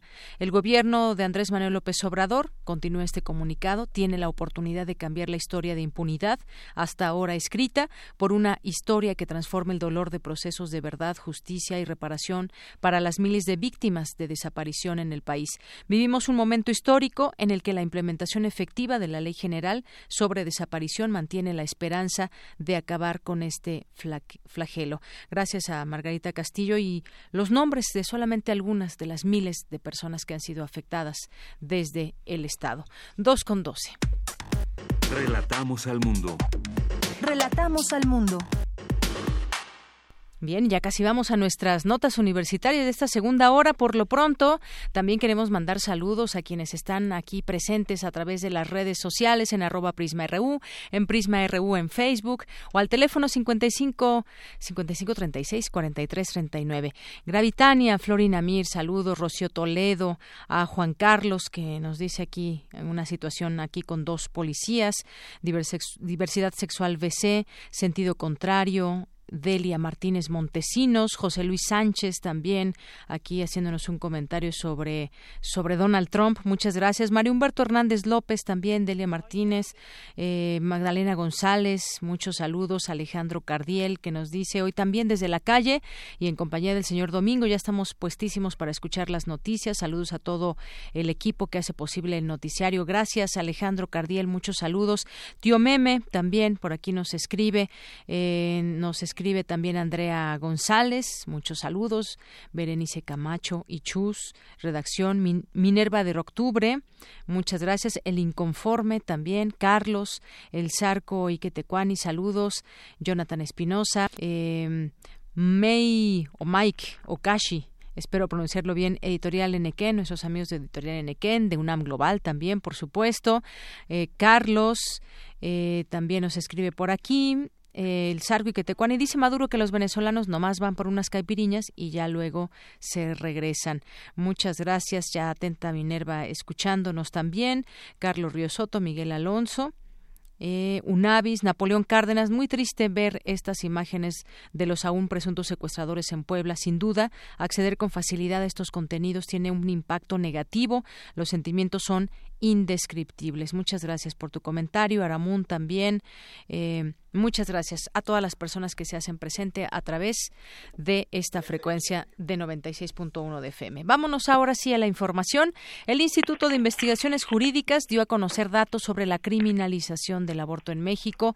Mi compañera Virginia Sánchez nos tiene la información. ¿Qué tal, Vicky? ¿Cómo estás? Buenas tardes. Hola, ¿qué tal, Yanira y auditorio de Prisma RU? Muy buenas tardes. Pues con el objetivo de incentivar la despenalización del aborto, que salga la figura del Código Penal y que el tema sea abordado desde una perspectiva de justicia social y de salud pública, este jueves en el Instituto de Investigaciones Jurídicas de la UNAM se presentó el informe Maternidad o Castigo, la criminalización del aborto en México, realizado por el Grupo de Información en Reproducción Elegida GIRE. Y bueno, Deyanira, este algunos de estos de los reportes que, que, que arroja este este informe es que al menos una mujer es denunciada al día por aborto. Esto da que 4.446 mujeres han sido denunciadas por este acto, 228 sentenciadas, sentenciadas y 136 en prisión. Eh, bueno, o sea, estos son unos datos que precisamente a partir de ello es que a, través de este informe pues se está buscando y argumentando el porqué la despenalización del aborto. Regina Tamés, representante de esta organización GIRE, señaló que a partir de los casos que presenta este informe se puede constatar que muchas mujeres no solo han sido criminalizadas por aborto, sino también son sentenciadas, o sea, no es solamente este delito, eh, catálogo este delito como tal, sino por homicidio en relación de parentesco, infanticidio, por abortos espontáneos, o sea, como casos de mujeres que no sabían que estaban embarazadas y por partos fortuitos. Así que pues eh, parte de lo que ella señalaba es la despenalización es la única vía para detener estos actos injustos. Por su parte, Pedro Salazar, director del Instituto de Investigaciones Jurídicas, donde se llevó a cabo este informe, reafirmó que se trata de un problema en el que están atrapadas muchas mujeres y pueden quedar atrapadas mucho más, por lo que este informe es la reconstrucción de un cuadro normativo y de los casos que permiten reconocer que la penalización pues representa un marco normativo que hace que el lugar físico donde una mujer vive un aborto, pues cambia la forma en que es tratada, lo cual refleja, dijo, que el hecho que, que, sucede en una entidad federativa, en este caso solamente en la Ciudad de México está, en caso de violación, está permitido, y no en todo el país, pues es una abierta violación al principio de igualdad jurídica. Asimismo, resaltó que lo que considera más importante de este informe son precisamente los testimonios recogidos de estos casos concretos de mujeres que han padecido pues un marco normativo que de manera arcaica recoge prejuicios históricos para estigmatizar la vida sexual de las mujeres y su libre decisión de vivirla como la deseen. Por lo que el derecho dijo y en este caso la importancia de cambiar este marco normativo, es que el derecho es un reflejo de cultura, de su moral, por lo que es importante mirar las normas, problematizarlas y dar la batalla por cambiarlas. También estuvo presente José Luis Gutiérrez Román de la organización Así Legal y él, bueno, compartió algunas de las situaciones de muchas mujeres que encontraron en un recorrido que hizo esta organización en algunos centros penales del país, pues para abordar algunos casos de algunas de esas mujeres que han sido sentenciadas por algún tipo de este aborto. En tanto, Ana Laura Magaloni del Centro de Investigación y Docencia Económica CIDE, pues habló, resaltó el contenido del informe porque dice contextualiza la situación eh, que entreteje todas las líneas temáticas que conforman pues esta injusta eh, digamos eh, clasificación como delito del aborto escuchemos algo sobre lo que dijo. Permite dar permite dar un contexto a la discusión. Permite entender que esta realidad normativa, junto con la realidad institucional, junto con las historias concretas, son cosas que están concatenadas en el mismo problema. Y que unos discutimos las normas y otros discutimos el castigo penal y el funcionamiento de las instituciones de justicia, pero este debate nunca está entrelazado y me parece que de forma original ustedes lo están entrelazando. Por un lado, analiza el marco normal. En una forma ágil, rápida, la verdad es que te sintetiza muy rápido información que uno tiene dispersa cómo están los códigos penales de los estados, cuáles son las causales de exclusión de responsabilidad que contempla cada uno de ellos. Es realmente interesante verlo todo junto en una tabla. Es, es muy útil, digamos. Y rápidamente dices cuánto falta, porque causales que ya están admitidas en todas partes del mundo, en México todavía ni siquiera esas causales están completamente admitidas en todas las entidades federativas de este informe presentado Maternidad o Castigo, la criminalización del aborto en México. Este es el reporte de Yanira. Gracias Vicky, gracias Vicky. Se viene una discusión también muy grande a nivel a nivel nacional y bueno, pues es importante escuchar estas voces desde sus distintas ópticas. Está el tema legal, que cómo cómo es este tema en cada uno de los estados, no es no es pareja, digamos esta legislación, cada cada estado tiene sus particularidades y bueno, pues parece ser que viene como bola de nieve la discusión de este tema. Ya lo iremos viendo. Gracias Vicky. Gracias a ti, buenas tardes. Muy buenas tardes. Vamos ahora con Cindy Pérez Ramírez, las mujeres participaron activamente en el movimiento del 68. Cuéntanos, Cindy, buenas tardes. Así es, Deyanira, como bien lo señalas, las mujeres participaron activamente en el movimiento y es que en el marco del ciclo Las Jornadas 1968-2018, miradas sobre el movimiento estudiantil a 50 años, se realizó en la Casa de las Humanidades de la UNAM la conferencia Las Mujeres en el 68, en donde Gloria Tirado Villegas, académica de la Benemérita Universidad Autónoma de Puebla y especialista en historia de las mujeres y el 68, dijo que el que las mujeres se involucraran en este proceso les dio empoderamiento. los hombres tenían ya un capital político y cultural de hablar, iban a los concursos de oratoria, había líderes porque ya estaban formados en la práctica política. Y las mujeres ingresan ahí en el movimiento estudiantil y el subir a los camiones, agarrar la, el megáfono, hablar en público, convencer a la población de las mentiras que decía el gobierno. ¿Y por qué no las hacemos visibles? Porque la historia tampoco es incluyente. En 68 solamente teníamos una consejera universitaria de 28 consejeros universitarios de nuestra universidad. Ella misma lo dice, me sentía muy muy tímida al hablar en el consejo universitario, pero ¿qué fue después? Después muchas mujeres tienen la representación y luego, bueno, va creciendo este interés de las mujeres por participar en la política. Pues la sociedad era muy conservadora, yo creo que no, digo, Puebla era mucho más, ¿verdad? Pero aquí no estaban lejos. Entonces, todo eso se va rompiendo en los días de huelga. Van entrando a un proceso de identidad de género. Por su parte, Ana Ignacia Rodríguez, ex líder estudiantil, quien estuvo encarcelada durante dos años tras participar en la Plaza de las Tres Culturas, refirió que los mismos compañeros presos no hablaron de ellas. Los mismos compañeros presos no hablaban de la prisión de unas cuantas mujeres presas en el kilómetro 16 y medio de la carretera Puebla. Y se los he reclamado y se los he reclamado desde que salí y hasta ahora se los seguiré reclamando porque ellos mismos no hablaron de la participación de la mujer. Y si ustedes van y checan los periódicos de la, de la época, verán que la historia la contaron los hombres líderes. Tuvimos que salir y tuvimos, como dicen, empoderarnos para poder comenzar a exigir que se reconociera el trabajo que nosotros habíamos hecho. Se le va a hacer un homenaje a todas las mujeres presas del 68, el 27 de septiembre, en la Facultad de Derecho. Pero nos costó mucho trabajo que permitieran que se le hiciera un homenaje el año pasado a Roberta Bendaño Martínez, cuando ella fue líder del Consejo Nacional de Huelga y nunca se le ha reconocido.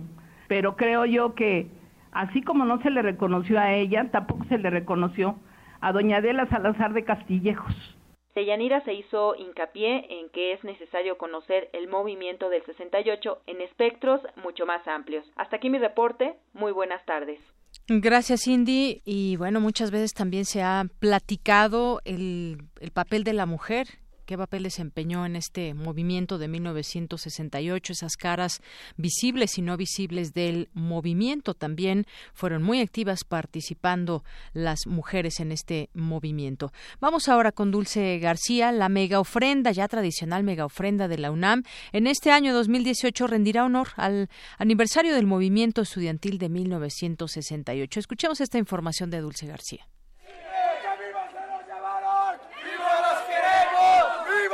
nos llevaron! ¡Vivas las queremos!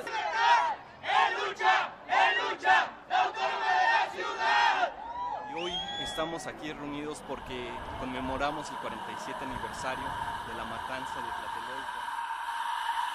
Han pasado 50 años y las protestas continúan. ¿Cuántas vidas se perdieron en aquel 2 de octubre que no se olvida? El gobierno de entonces dijo que 126. Lo cierto es que pudieron haber sido más de 500.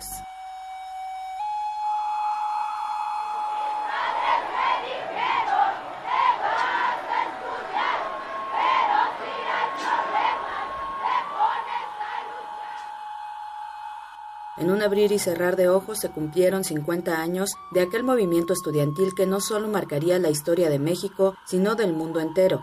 Y la UNAM lo recuerda a través de un ya tradicional festejo mexicano, la mega ofrenda, que este 2018 estará dedicada a aquellos aguerridos estudiantes. Recordemos que la ofrenda es un ritual que permite una cercanía con los difuntos, es decir, una manera de recordarlos y de notar la relevancia que tuvieron para quienes siguen vivos. El antiguo barrio del estudiante, o sea, la Plaza de Santo Domingo, es el lugar donde se instalará la mega ofrenda 2018, del 1 al 4 de noviembre de 9 a 21 horas y donde la entrada será libre podrán participar todos los integrantes de la comunidad universitaria, incluidos los pertenecientes a algún sistema incorporado a la UNAM. El registro se llevará a cabo en la página de la Dirección General de Atención a la Comunidad. La convocatoria estará abierta hasta el 24 de septiembre de 2018 y se seleccionará un número limitado de ofrendas.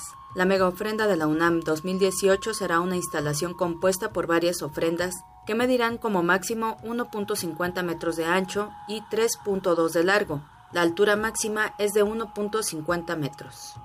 Además de participar en la mega ofrenda, también habrá oportunidad de unirse a otros concursos como el de calaveritas literarias y el de fotografía.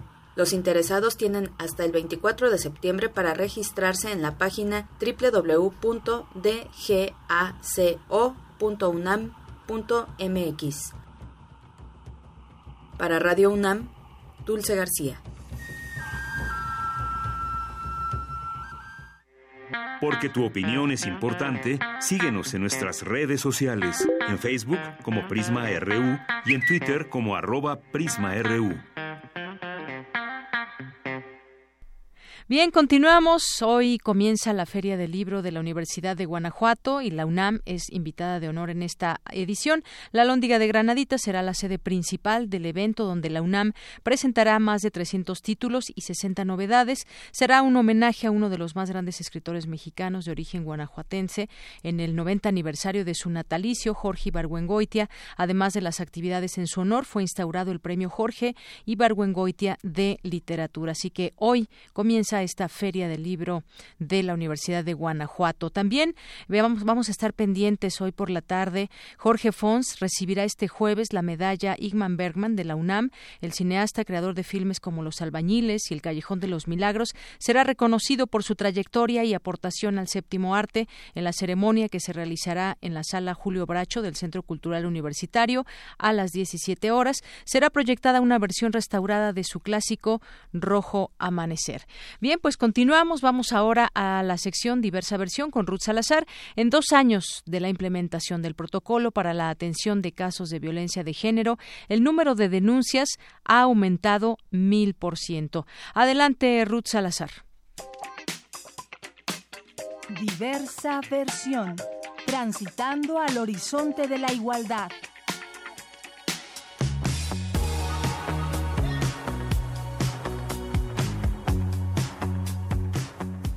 ¿Qué tal, de Prisma RU? Hace dos años, la UNAM se sumó a la iniciativa He for She de ONU Mujeres, un movimiento de solidaridad creado para involucrar a una audiencia global y convertirlos en agentes de cambio para alcanzar la igualdad de género. En este sentido, la abogada general de la UNAM, Mónica González Contró, habló sobre los compromisos que esta casa de estudios asumió con la adhesión a este movimiento. Durante este periodo comprobaron que la violencia de cualquier tipo en contra de la mujer es uno de los principales obstáculos para alcanzar la igualdad. En las calles, en el transporte público, muchas veces en la propia eh, familia, y lo que queremos es que la universidad sea un ambiente libre de violencia hacia las mujeres. Una de las cosas que hemos visto y que preocupa y que justamente quiero poner aquí también sobre la mesa es que tenemos un eh, alto índice de violencia de pareja en la universidad. La verdad es que quienes ya tenemos aquí cierta edad pensábamos que las nuevas generaciones estaban exentas de este problema y la verdad es que nos hemos dado cuenta que no, sigue estando presente. Por un lado se ha visibilizado, se ha desnormalizado la violencia y esto es muy positivo, pero tenemos el mayor número de denuncias es de estudiantes contra parejas o exparejas. Y esto debe preocuparnos mucho porque es un problema cultural, es un problema social que tiene que ser atendido y que nos interpela como universidad y como, eh, digamos, microcosmos de lo que ocurre en la sociedad mexicana. El 29 de agosto de 2016 se implementó el protocolo para la atención de casos de violencia de género. Desde entonces, el número de quejas y denuncias aumentó un mil por ciento. Con fines estadísticos y para entender la violencia de género que se da en la UNAM, se realizó un análisis de todas las quejas presentadas y se hizo una clasificación de los tipos de violencia que se presentan con mayor frecuencia. Estas son sexual con el 50.4%, psicológica 29.9%, acoso sin connotación sexual 19.7%, así como física y discriminación por género con el 14.1%. En un estudio que hizo por parte de la oficina, tenemos un total de 300, eh, bueno, casi 400 denuncias en un lapso de 13 años, del 2013 al 2016. Y a partir de la publicación del protocolo, a dos años tenemos más de 400 denuncias, lo cual supone un mil por ciento de incremento que nosotros eh, atribuimos a la precisamente a la creación del protocolo, a la difusión que hace dos años tuvimos una campaña de difusión muy importante y que eh, pues ha despertado interés en la comunidad universitaria. Este protocolo pues sí tiene como finalidad eh, difundir entre la comunidad cuáles son los mecanismos para poder denunciar un acto de violencia de género. Tenemos ahora el reto de hacer una nueva campaña de difusión del protocolo. Estamos haciendo a través de redes sociales y de bueno distintos mecanismos a dos años, pues ya de que se dio a conocer este instrumento. Uno de los objetivos de la campaña He for She es hablarles a los hombres y niños con la finalidad de que se involucren. Precisamente en este proceso es donde la UNAM detectó que hace falta concientizar a los presuntos agresores sobre sus actos violentos a través de un mecanismo muy incipiente que son los procedimientos alternativos con enfoque de justicia restaurativa, es que muchas veces los mismos varones, y me refiero a los varones porque es el mayor número de denuncias que tenemos, no saben que están cometiendo un acto de violencia de género. Y este es nuestro principal reto, porque ni, ni 30 protocolos, ni el triple de vigilancia, ni el triple de abogados van a ser suficientes si no contribuimos a cambiar esta cultura. Estos procedimientos son una apuesta en nuevo sistema de justicia penal en el país, a nivel internacional también, pero en nuestra universidad, a pesar de que han sido pocos, nos han dejado un aprendizaje muy importante. Y yo quiero ponerlo aquí sobre la mesa porque nos hemos dado cuenta de que de repente pues va una víctima, que se siente eh, agredida, pone su queja y en el momento en el que mediante pues el personal eh, es personal certificado, experto, no se hace una interlocución directa entre la víctima y el agresor, sino que permitimos que la víctima pueda eh, expresar al agresor a través muchas veces de mecanismos indirectos, cartas, relatos, etcétera, cómo se sintió. Y lo más impresionante ha sido que los agresores se sienten muy sorprendidos de que la víctima se haya sentido agredida. Y a través de esto entienden que muchas de las prácticas que han tenido a lo largo de su vida, porque muchas veces pues, han sido académicos eh, o gente, digamos, ya de algunos años, constituyen actos de violencia de género y ellos nunca se habían dado cuenta de eso. Y esto nos refleja, digamos, que tenemos que atacar directamente el tema de las relaciones entre mujeres y hombres en nuestra sociedad.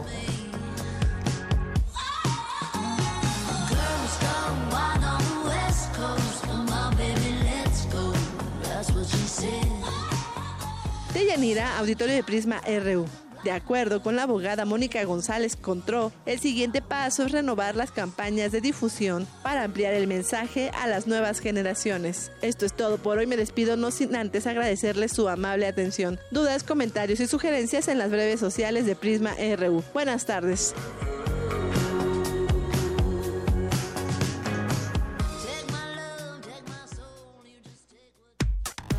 Relatamos al mundo. Relatamos al mundo. Porque tu opinión es importante, síguenos en nuestras redes sociales, en Facebook como Prisma RU y en Twitter como arroba PrismaRU.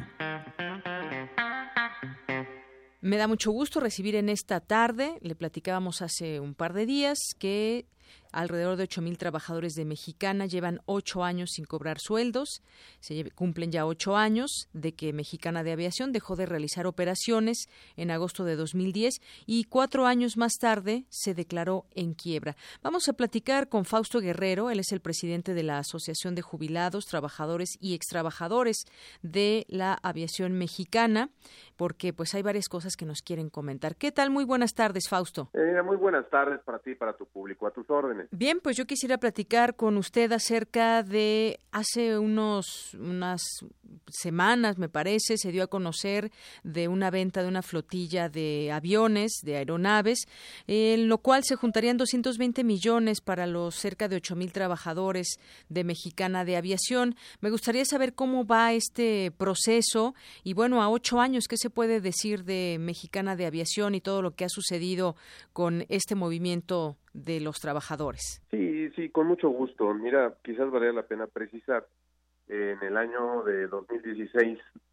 octubre de 2016, se venden 17 motores, 9 aviones, en una cantidad de 10.35 millones de dólares, que deduciendo las comisiones e impuestos, que la resultante fue 8.2 millones de dólares. Este año, a principios de este año, se venden otros tres motores y que dan una totalidad al día de hoy en, ese fideicomiso alrededor de 11.5 millones de dólares, más o menos 220 millones de pesos, más o menos. Esto eh, evidentemente es un proyecto del gobierno de Enrique Peña Nieto eh, en el donde se crea un fideicomiso, se separa las, los talleres de mantenimiento que estaban en el concurso mercantil, se sacan de ese concurso mercantil como única ente eh, liberada de, esta circunstancia y se conforma un fideicomiso en donde también eh, los principales acreedores, Bancomex, Banorte y Aeropuertos Servicios Auxiliares, ceden el cobro de sus deudas. Con esto se, se conforma un, una, una bolsa, una bolsa eh, a efecto de que eh, se distribuyan, con la venta de todo esto se distribuye entre, entre los trabajadores y esto sirva para aligerar, aligerar el impacto económico de la quiebra. Eh, hace unas semanas se hablaba por el, secretario de Trabajo, Roberto Campa, hablaba de que se, iniciarían las liquidaciones de los trabajadores. Eh, la información es inexacta. Esto está perfectamente claro, fundamentado en el propio eh, contrato del fideicomiso. Insistimos, no es una liquidación, sino es una simple ayuda. ¿Qué trae como consecuencia? Son 220 millones que se van a distribuir. Ya se llevó a cabo toda la tramitología inherente a un fideicomiso, empieza con una junta de comité técnico, se generan los acuerdos y luego ya viene la instrucción hacia la fiduciaria. Ya en este momento están en ese proceso, evidentemente, bueno, pues tiene que haber eh, una, una, entidad que haga la, el cálculo actuarial para que se reparta de manera equitativa, de acuerdo a los salarios y percepciones que venían eh, obteniendo los trabajadores en el momento de la quiebra. Insisto, este tema va a ser, eh, la distribución va a ser de manera proporcional. Eh, pareciera ser que 222 millones 220 es una gran cantidad, no lo es, ya diluido entre los casi 8 mil trabajadores y jubilados, eh, pues es una cantidad mínima. Evidentemente no es nada despreciable, pero definitivamente, bueno, pues esto no, de ninguna manera resuelve resuelve el tema el tema de las liquidaciones ni mucho menos el tema del pago de las pensiones de los sobrecargos jubilados.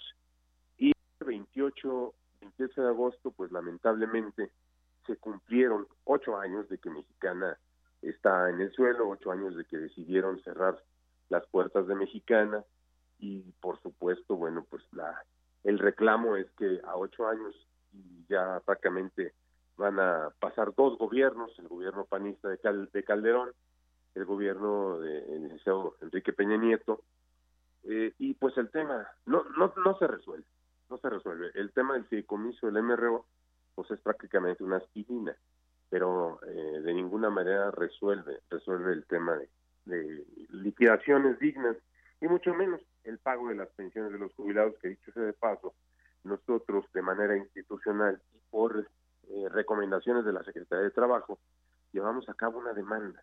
Una demanda por la vía laboral en el 2015, demanda que al día de hoy ya ganamos, ya tenemos, ya obtuvimos un laudo consistente en dos, en dos eh, resolutivos. El primero es que nos reconocen 32 eh, mensualidades de pensión no prescritas y la obligatoriedad del pago eh, de la pensión subsecuente hasta que el último sobrecargo quede con vida.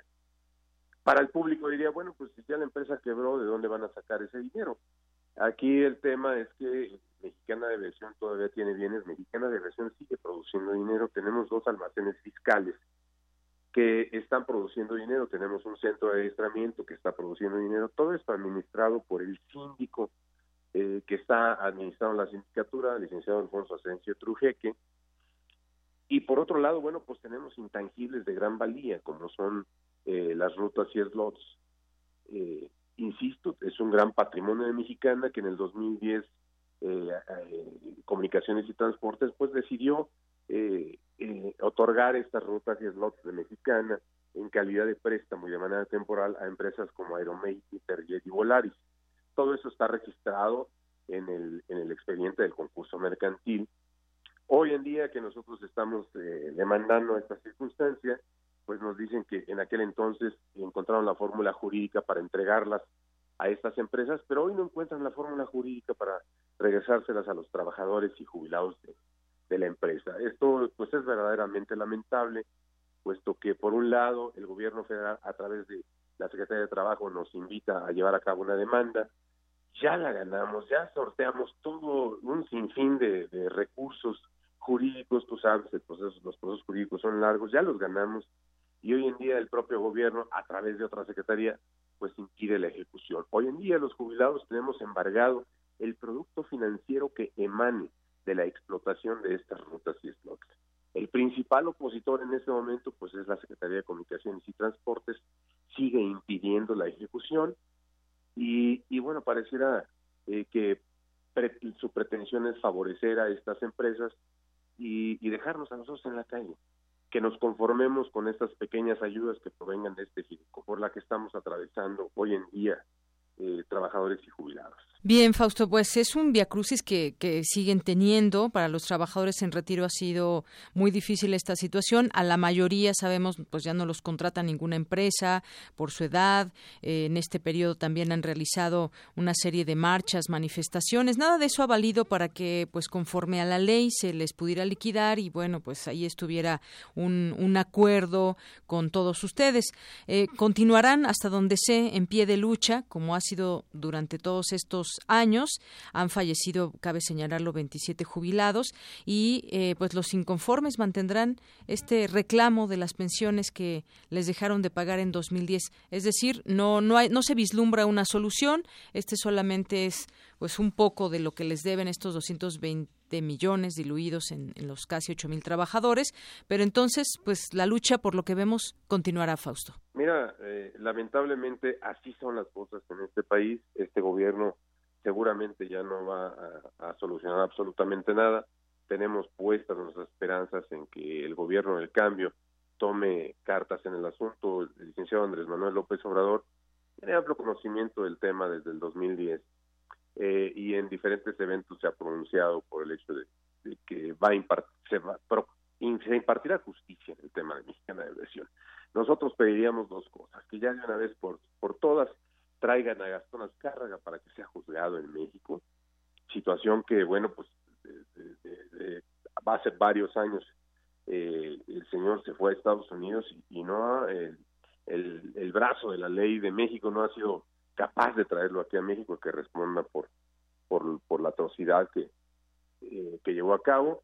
Y la segunda, bueno, pues simple y sencillamente que se cumpla el Estado de Derecho en nuestro país. Insistimos, por la vía institucional. Nosotros llevamos a cabo un juicio, ya lo ganamos y lo que queremos es que se respete eh, la resolución por parte de la Junta Federal de Consideración y Arbitraje. Bien, Fausto, pues así deberían ser las cosas conforme a la ley en este país. No, no siempre se dan así las situaciones. Hay una lucha que llevan ahí de ocho años. Yo te agradezco mucho, Fausto Guerrero, que hayas estado aquí con nosotros en Prisma RU de Radio UNAM. Muchísimas gracias a ti y a tu público. Muy buenas tardes. Muy buenas tardes, Fausto Guerrero, presidente de la Asociación de Jubilados, Trabajadores y Extrabajadores de eh, Aviación Mexicana, de Mexicana de Aviación. Muy buenas tardes.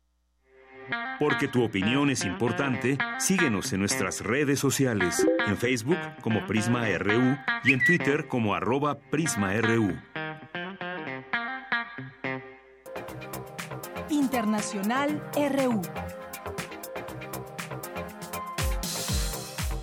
Mañana viernes, los equipos negociadores del Brexit se reunirán en Bruselas para tratar de llegar a acuerdos en los puntos más conflictivos. De acuerdo con el negociador europeo Michel Barnier, el Reino Unido insiste en un mercado único, algo que tal vez no sea posible. Los británicos nos piden respetar sus líneas rojas, respetar su decisión de salir de la Unión Europea, y nosotros lo respetamos escrupulosamente. A cambio, ellos deben entender que tienen que respetar lo que somos. Ellos conocen lo que somos. Un mercado único, porque lo construimos con ellos. No hay un mercado único a la carta. Euh. En Arizona, miles de personas rindieron el último homenaje al héroe de guerra y político republicano John McCain, quien fue dos veces candidato a la presidencia de Estados Unidos. McCain falleció el sábado pasado a los 81 años de edad de un cáncer cerebral. En su visita por Colombia, en el marco de su primera gira latinoamericana, el presidente español Pedro Sánchez se ofreció para mediar en las conversaciones de paz con el Ejército de Liberación Nacional, estancadas tras no comprometerse al alto el fuego después de las últimas negociaciones con el gobierno del exmandatario Juan Manuel Santos. Colombia ha logrado algo muy importante, decisivo, que es lograr esos acuerdos de paz. Ahora queda la implementación de los mismos y la revisión de que lógicamente el presidente Duque está pensando que tiene que hacer y, además ha sido respaldado legítimamente por el pueblo colombiano. Nosotros respetamos, por supuesto, la aproximación que hace el presidente Duque y sabe que tiene todo nuestro apoyo.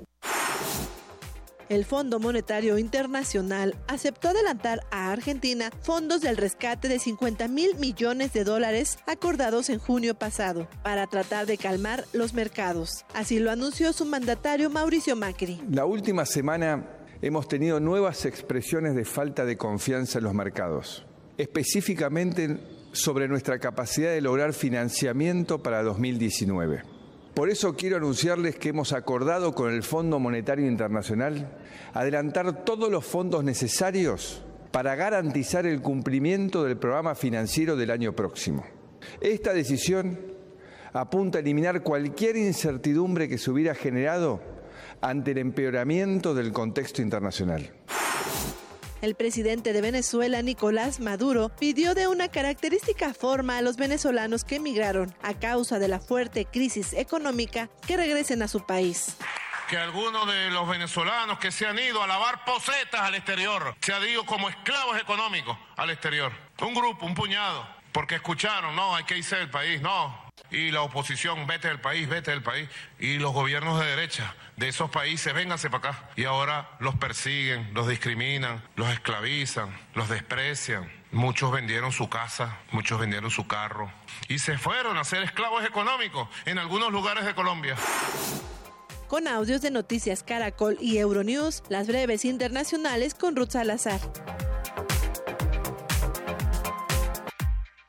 Queremos escuchar tu voz. Nuestro teléfono en cabina es 55 36 43 39. Cine Maedro. Bien, pues hoy que es jueves, les anunciábamos al inicio del programa, está con nosotros el maestro Carlos Narro en esta sección de cine, Cine Maedro. ¿Cómo estás, Carlos? Siempre contento de estar contigo siempre contento de venir a tu programa y siempre contento de hablar de cine. Aunque no siempre hemos hablado de cine, ¿eh? Siempre hablamos nos desviamos a otros lugares. Nos desviamos un poquito, ¿verdad? Pero además es que justo este yo creo que el cine sirve para hablar de todo, de todo. ¿no? El cine, eh, que para algunos nada más es un espectáculo o nada más es un contador de historias, en realidad yo creo que el cine es una de las formas que toma el pensamiento humano. Y entonces, como es eso, puede hacerlo de las maneras más amplias, abstractas y extrañas que se nos pueda ocurrir. Ciertamente, el cine como industria vive mucho de las historias y vive mucho de ese gusto que tenemos los seres humanos por estar escuchando historias. Y vive mucho de que somos metiches y nos encanta saber de la vida de los demás. Y en ese sentido, bueno, pues nos, nos metemos en eso. Pero eh, vamos a lo que a lo que venimos. Hemos estado viendo cómo fue la cartelera cinematográfica hace 50 años. Y ahí nos hemos llevado algunas sorpresas. Este, la semana que fue que, que, que iba del 29 de agosto al 4 de septiembre o al 5 de septiembre, no nos tuvo demasiadas sorpresas, pero si nos fijamos bien, sí tiene algunas. Es una semana con nueve estrenos y dos preestrenos, digamos, películas que se pasaron una, un, un solo día y que después hicieron su corrida eh, hasta diciembre. Y de esos nueve estrenos, cuatro eran mexicanos. Entonces, que con esa insistencia que, este, que manejo siempre aquí de cómo vamos a hacer para que el cine mexicano se vea, ¿sí? Ahora ya hemos recuperado eh, que el cine mexicano se vuelva a producir y se vuelva a producir en buenas cantidades, después de una crisis hacia el final del siglo XX en el que eh, hubo un año en el que se produjeron siete películas, ahora estamos de vuelta en la producción de 150 películas y demás. Y bueno, se estrenan este la mitad si acaso y si nos vamos a cómo se estrenan distribuidas en el país, pues en realidad se estrenan y corren bien eh, aproximadamente una octava parte de las películas. Eh, pero en fin, cuando revisamos la cartelera de hace 50 años, que lo hacemos por los 50 años del 68, no porque estemos de nostálgicos ni, ni mucho menos, nos damos cuenta de que las cosas eran más equilibradas.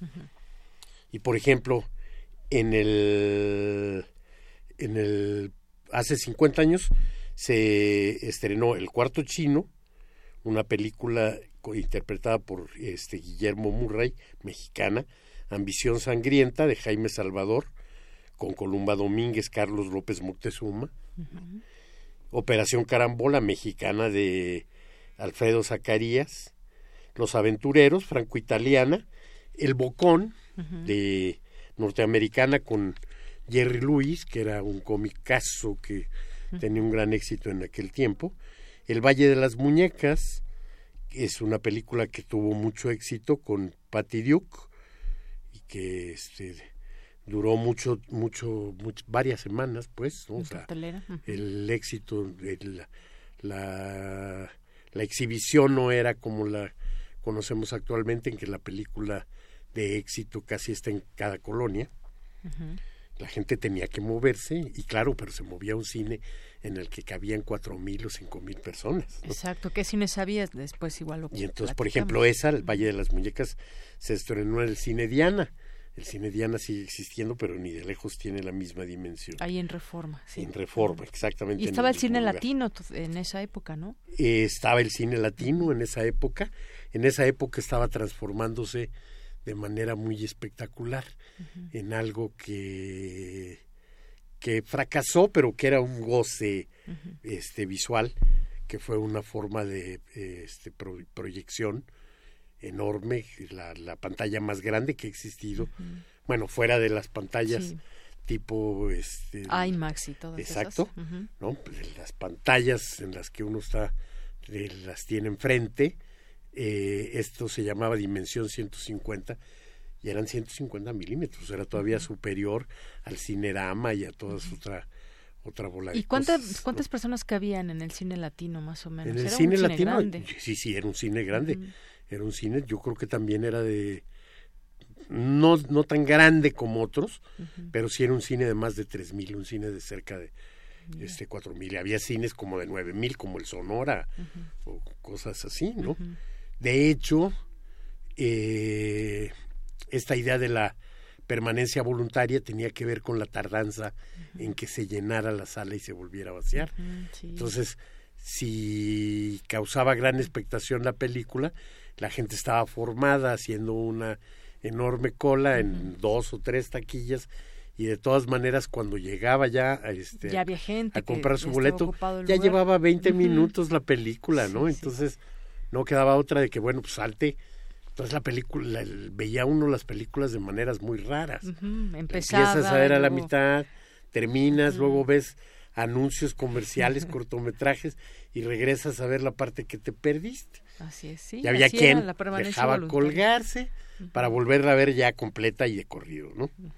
Aunque ya sabiendo los pormenores de la, de la película. Y bueno, pues ahora es distinto. Ya nada más para terminar, en aquel momen- en aquella semana se estrenaron la cosa, este Cosa Nostra, un archienemigo del FBI, una película norteamericana, Tarzán y el Gran Río y un cowboy en África, inglesa. Entonces podemos ver que cuatro mexicanas, tres norteamericanas, una francesa, una inglesa, entonces estaba O sea, mucho más equilibrio, ¿no? mucho más equilibrada la, la cartelera. Y bueno, pues rápidamente, eh, esta semana parece ser una semana buena para el, para el cine mexicano. Bueno, Macabro, de quien ya no pudimos a, este, no hablar pudimos mucho, pero ya se película. acaba el, este, el domingo, todavía hay cosas interesantes que ver. Y entonces, bueno, pues consulten, vean las, las, este, las sedes por todos lados. Y en la cartelera eh, tenemos varios estrenos mexicanos para mañana. Es una, una semana interesante para el cine mexicano. por una parte, Los Adioses, la película de Natalia Beristain sobre Rosario Castellano, se va a quedar algunos días en algunas salas, cuando menos otra semana. En algunas, abrió en pocas salas en la Ciudad de México, pero este no tan pocas porque ahí aplicaron una fórmula interesante. Está corriendo en las salas comerciales, pero simultáneamente está corriendo en el circuito cultural.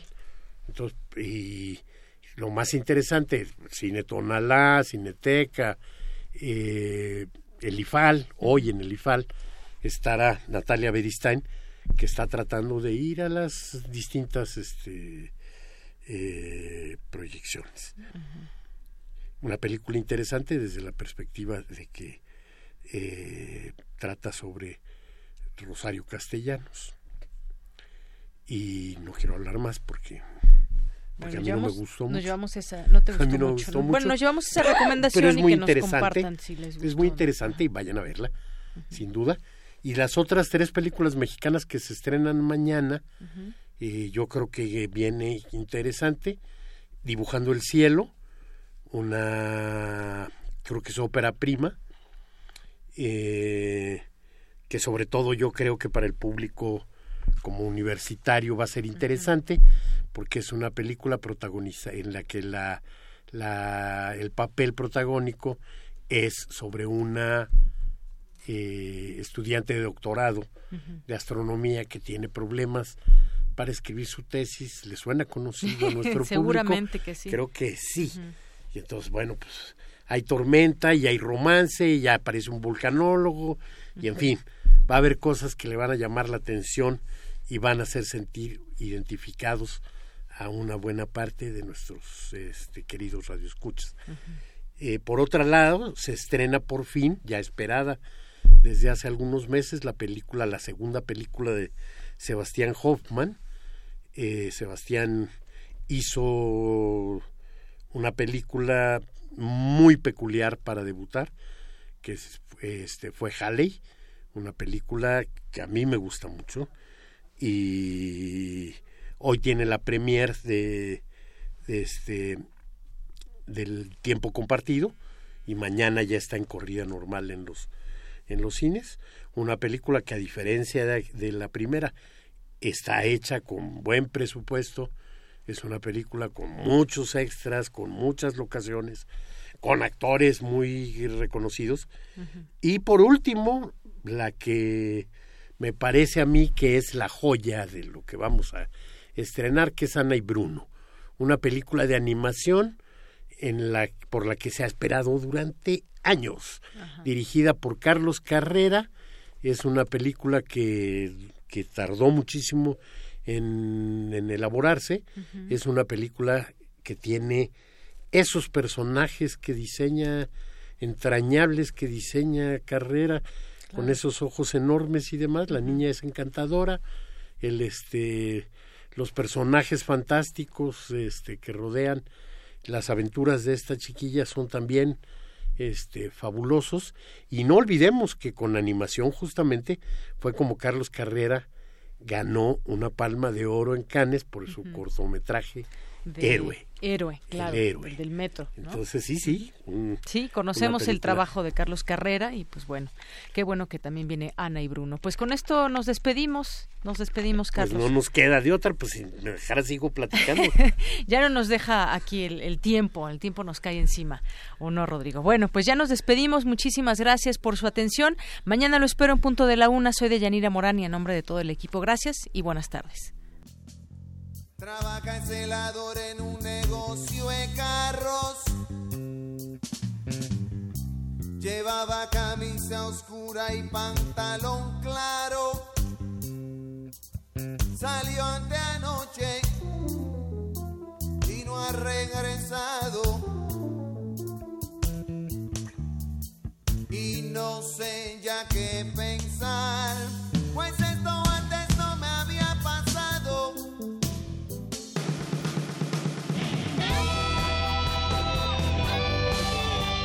Prisma RU. Relatamos al mundo.